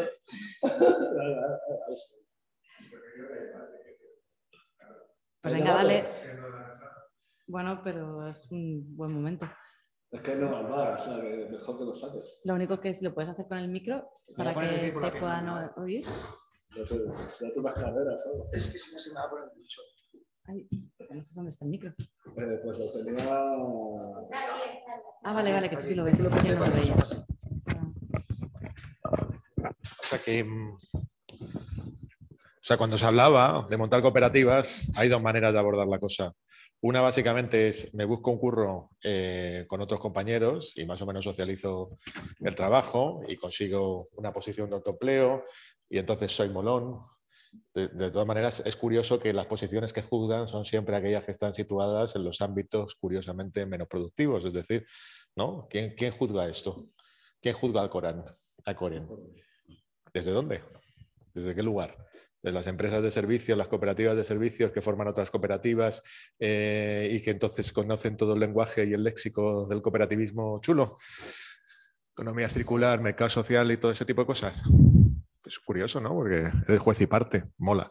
Eh, bueno, pues eso es una posición, ¿no? Básicamente. O sea, tú encuentras un lugar donde el cooperativismo, yo creo que eso está extendido. En regiones como Cataluña, Barcelona, es genial porque parte del proyecto de sociedad civil que se construye allí está basado en promover el cooperativismo a saco e inyectar mogollón de dinero. Pero en sectores que realmente uno dice que la diferencia respecto a que eso se organice empresarialmente o cooperativamente puede ser muy sustantiva en términos de las condiciones laborales de la gente, pero en términos de lo que es un proyecto de transformación es muy bajo, ¿no? O sea, la cuestión es, ¿el cooperativismo vale para hacer política o no vale nada? Esa es mi posición así de tajante de la cosa. Si no vale, si vale simplemente como un proyecto de autoempleo, pues bueno, pues lo haces, eh, pues bueno, es como una especie, en muchos casos, como una especie de sociedad limitada de cinco o seis que luego subcontrata a otros. De hecho, muchas cooperativas vienen así. Es decir, que no hay, no hay una discusión política. O sea, si tú quieres construir alternativa y comunidad a través del cooperativismo, lo tienes que demostrar. Y esa es la clave del asunto. Y para hacer eso y para ganar en autonomía, tienes que producir cosas. Porque si no, dependes del Estado. o depende de comunidades demasiado superfluas. Ese yo creo que es el reto. Y además, y eso es otra cuestión, depende solamente de una composición social que es muy igual a ti. Y que no es una casualidad que tú te encuentres que la mayor parte de las cooperativas son lo mismo que los activistas de los movimientos sociales, digo de las de REAS, ¿no? Los posuniversitarios que han pasado un determinado tal, que luego se han montado una historia, bueno, habrá sus diferencias, no digo que no, pero ese, ese sujeto es dominante, ¿no? O sea, por lo menos trabajo social, sociología, pedagogía, ¿no? cooperativas de maestros, cooperativas de profesores, etc. Y yo creo que eso es el, gran debate. O sea, si el cooperativismo tiene que ganarse un lugar como herramienta de transformación política y no simplemente como proyecto de autoempleo, tiene que apostar por eso estratégicamente. Y eso no está muy resuelto. Y de hecho, esa es la razón por la cual, por ejemplo, el sector que es el nuestro, librerías editoriales, no sé qué, está al margen de REAS. Es que no, soporta la, en ninguna las regiones, en las, en las redes, ¿no? No está, vamos, yo creo que esa es una de las razones. Sobre todo cuando tiene más vocación política, cuando no la tiene, pues tampoco pasa nada. Produce lo que hay, ¿no? Pero que son dos cuestiones. ¿Cómo transformas esto políticamente? Es decir, ¿para qué montas una cooperativa? Si es para ganarte unos cuartos y hacerlo con colegas, está guay, pero podrías haber hecho cualquier otra cosa. O sea, que felicidades. Y, la otra cuestión es eh, eh, cómo te alías con sectores que no son homogéneos a los tuyos. Y eso solamente se hace produciendo cosas, es decir, generando una comunidad que sea un pelín más transversal y un pelín más profunda.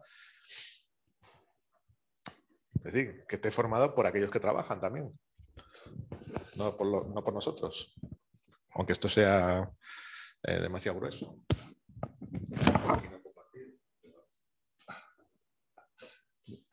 Contesta, contesta tú.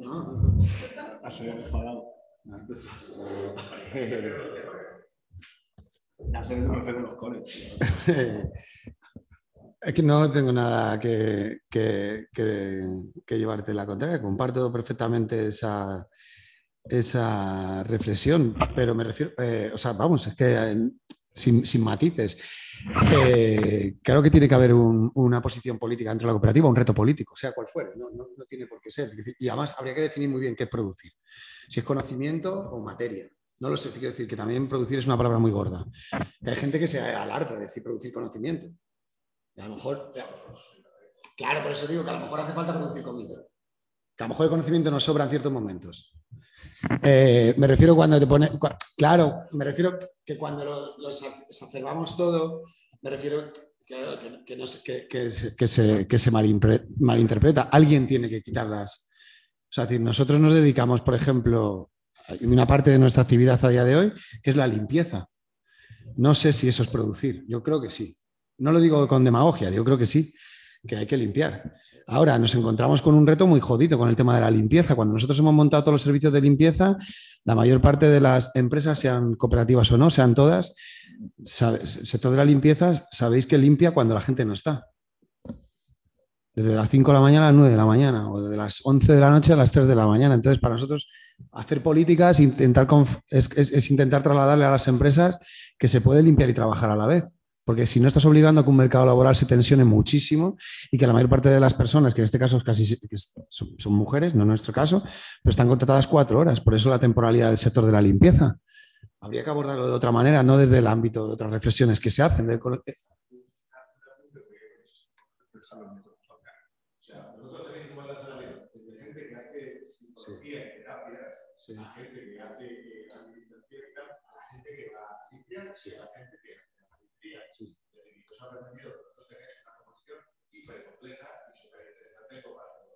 Sí, sí, sí. No, no, sí. sí. intentado varias veces que le explique, pasa que Bueno, porque a lo mejor no es explicarlo desde ese lugar, sí.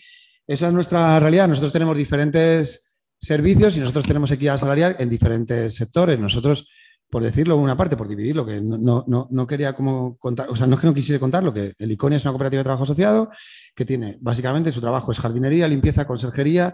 Hay una parte que desarrollamos, eh, no sabemos ni cómo decirlo, porque no sé si se llama asesoramiento. Desarrollamos, intentamos mm, trabajar con el tejido periurbano agrícola y, un área de psicología. Em, tampoco voy a dar primicias hoy, pero bueno, hay una parte de nuestra cooperativa que se va a separar hoy.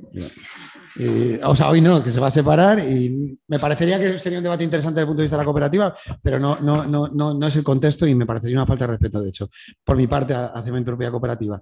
Y desde ahí hemos ido construyendo esa equidad salarial, etcétera. Y lo que decía no era en contraposición lo que decía Manuel, sino me refiero que que creo que también, por ejemplo, nosotros no estamos teniendo el reto del tema del sector de la limpieza, que yo había, había oído mucho cuando nosotros hemos abierto el sector de la limpieza, porque pensábamos que era interesante, porque pensábamos que podíamos integrar a muchas personas que estaban en, en, riesgo de exclusión, porque teníamos contacto para poder hacer servicios de limpieza, por lo que fuese. Sabíamos hacer jardinería, pues podríamos hacer limpieza si las personas querían hacerla con nosotros y trabajar en ese sector. Y, lo que nos hemos dado cuenta que, que es muy difícil. Es muy difícil hacer en ese sector. Eh, es que es muy complicado. Eh, y, para mí es, y para mí eso es, para mí esa es una parte que nosotros estamos. Yo considero que estamos haciendo política en ese sentido. Eh, con, el, ámbito de la limpieza. Nosotros limpiamos con lejía. Pues todavía hay empresas que nos dicen, no, porque no? Limpia con producto eco. Pues no me da la gana eh, limpiar con producto eco, porque me estás obligando a ir una persona de 6 a 7 de la mañana. No sé si me estoy explicando, es que quizás tendría que explicarme con mucho más matices. Es decir, que es un sector que está súper precarizado porque la mayor parte del mundo no quieren que limpies cuando tú estás en casa, cuando tú estás trabajando, que los horarios son inflexibles, que son horarios tremebundos, que lo que menos me importa es si el producto de limpieza es eco o no, sino es que estás denigrando a la mayor parte del sector de la limpieza. Porque tiene que trabajar en un. O sea, se limpia, el mundo se limpia entre las 5 de la mañana y las 8 de la mañana, entre las 9 de la noche y las 11 de la noche. Y ahí cabe todo el mundo. claro, pues todos son contratos, son contratos de mierda. Nosotros hemos apostado por tener personas a 40 horas con salarios dignos. Pues, pues eh, sí, eh, por contarlo, si es que no me. Las personas que. Eh, compañeros de la cooperativa que trabajan en limpieza ganan 1.200 euros. Pues eso es muy jodido hacerlo. Porque no, no hay hueco. No sé si sirve de esto, no sé si me estoy contestando, Manuel, a esto, pero que me parece que creo que hay muchas maneras de hacer eh, política también dentro de, ciertos sectores que no, solo son producir, sino es incidir también cómo se quieren realizar las cosas o los servicios. No sé. No sé si me estoy liando. No, sí, pero, pero yo creo que, que, hay como, se ha abierto como dos, dos maneras de entender esto de, de, la transformación política, ¿no? O sea, eh, la cuestión que ha ido comentando César, que es en torno al tejido productivo en el que abres una línea de trabajo, ¿vale? Y el ejemplo de limpieza me parece como súper claro, ¿vale? Porque te abre a, bueno, a que o haces política o, no vas a ningún lado. O otra cosa, otro modelo que es la construcción de comunidades políticas en torno a eh, las experiencias de cooperativismo.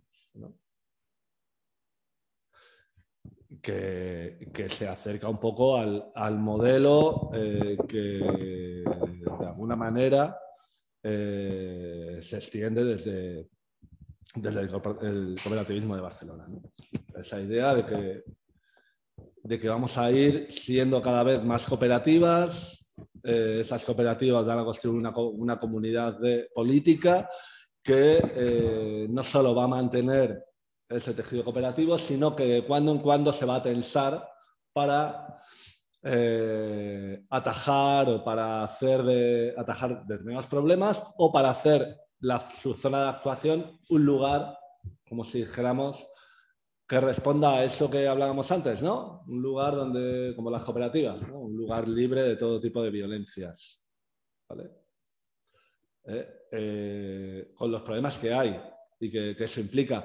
También porque hay un asunto que no hemos, eh, no hemos tocado acá que tiene que ver con esta idea de la replicación de las experiencias cooperativas. O sea, si es posible o no, ¿vale? Que experiencias concretas de cooperativización de trabajo o, de posibilidades de consumo o, demás pueden ser replicables o no eh, fuera de un contexto determinado.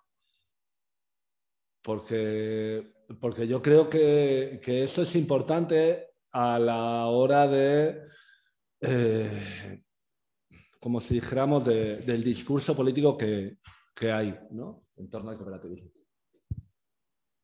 Y volvemos a lo que decía, se comentaba antes. En realidad, si tu cooperativa está muy guay, pero solo se puede hacer en ese contexto, con esa gente, ¿vale? Pues dices, hostia, a lo mejor hay un problema, ¿no? hay, un problema ahí, ¿no? Hay algo que, ¿por qué no, por qué no se puede replicar? ¿Vale? Y sobre todo cuando, eh, eso es un problema mayor cuando eh, experiencia, esa experiencia cooperativa eh, tiene una financiación pública. Entonces ya la cosa es, es la cobertura del círculo, ¿no? Tú estás directamente financiando una experiencia como si dijéramos colectiva, pero particular, sin posibilidad de replicar a través de fondos públicos. Pero bueno, ese es otro melón que a estas horas no vamos a abrir, porque creo que hay más preguntas. Se me ha olvidado más. que no, me ha olvidado. Hostia.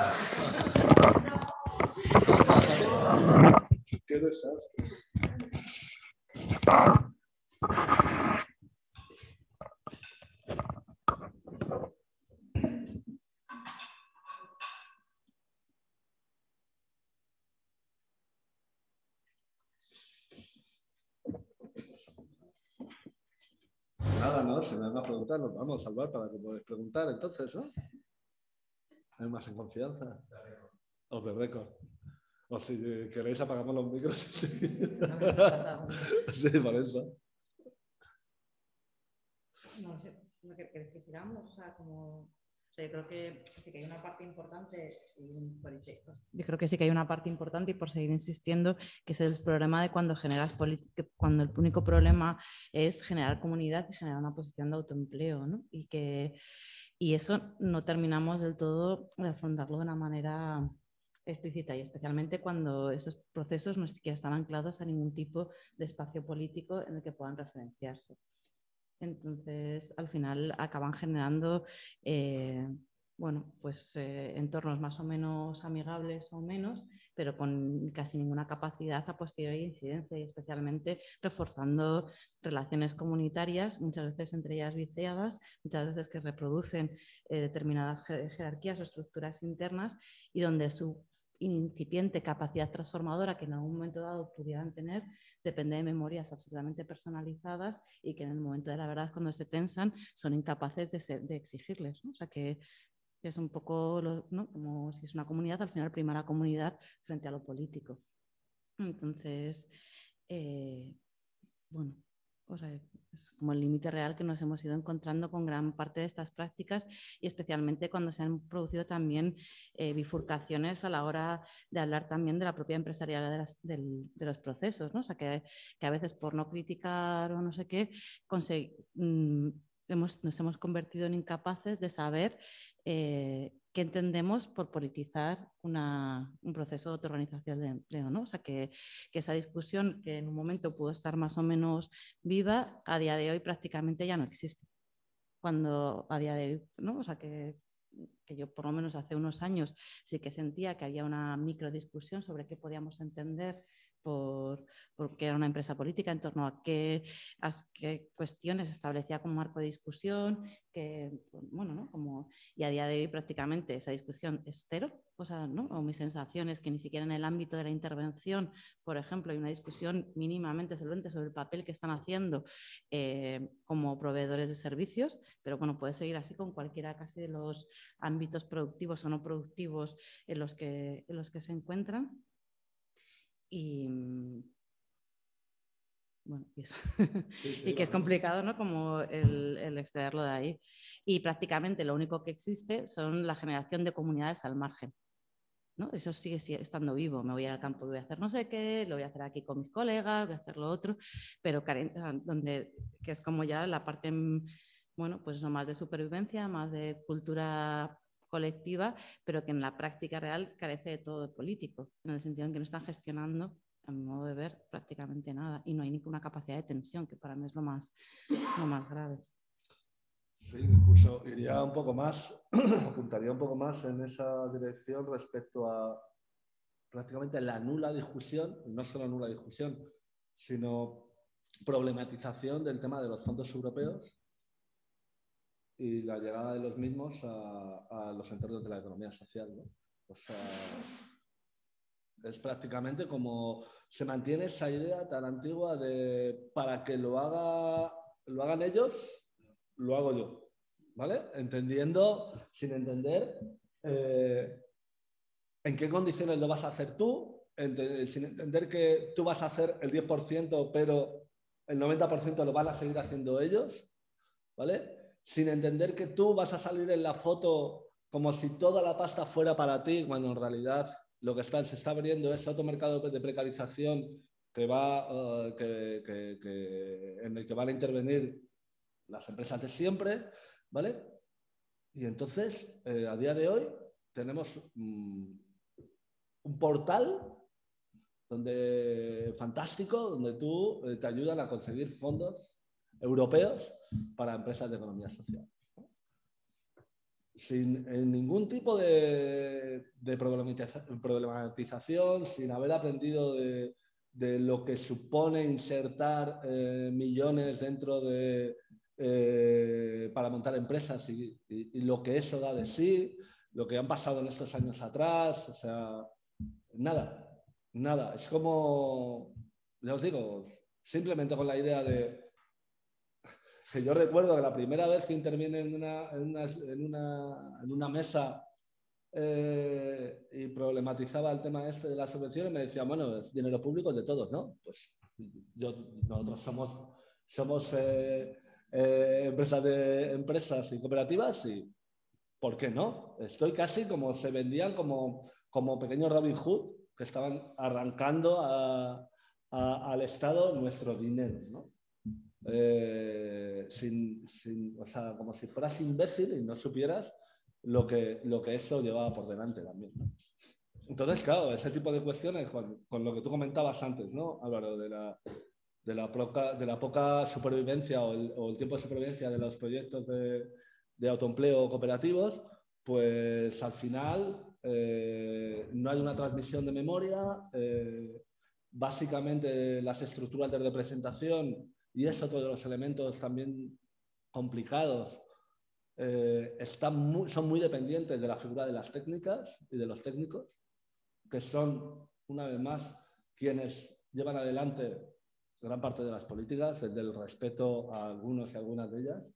Eh, y eso, obviamente, abunda más en, todo, en todo este momento, de despolitización.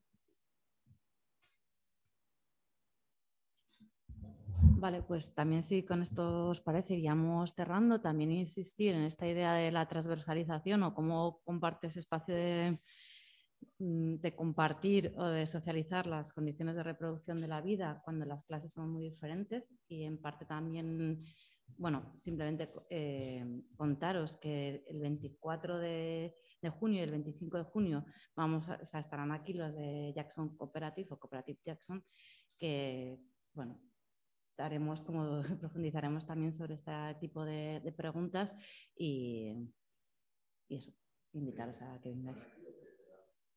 Aquí, aquí. Bueno, pues bueno, ahora vamos a cerrar esto y ahora os doy los detalles. Así que nada, muchas gracias y nos vemos el miércoles que viene.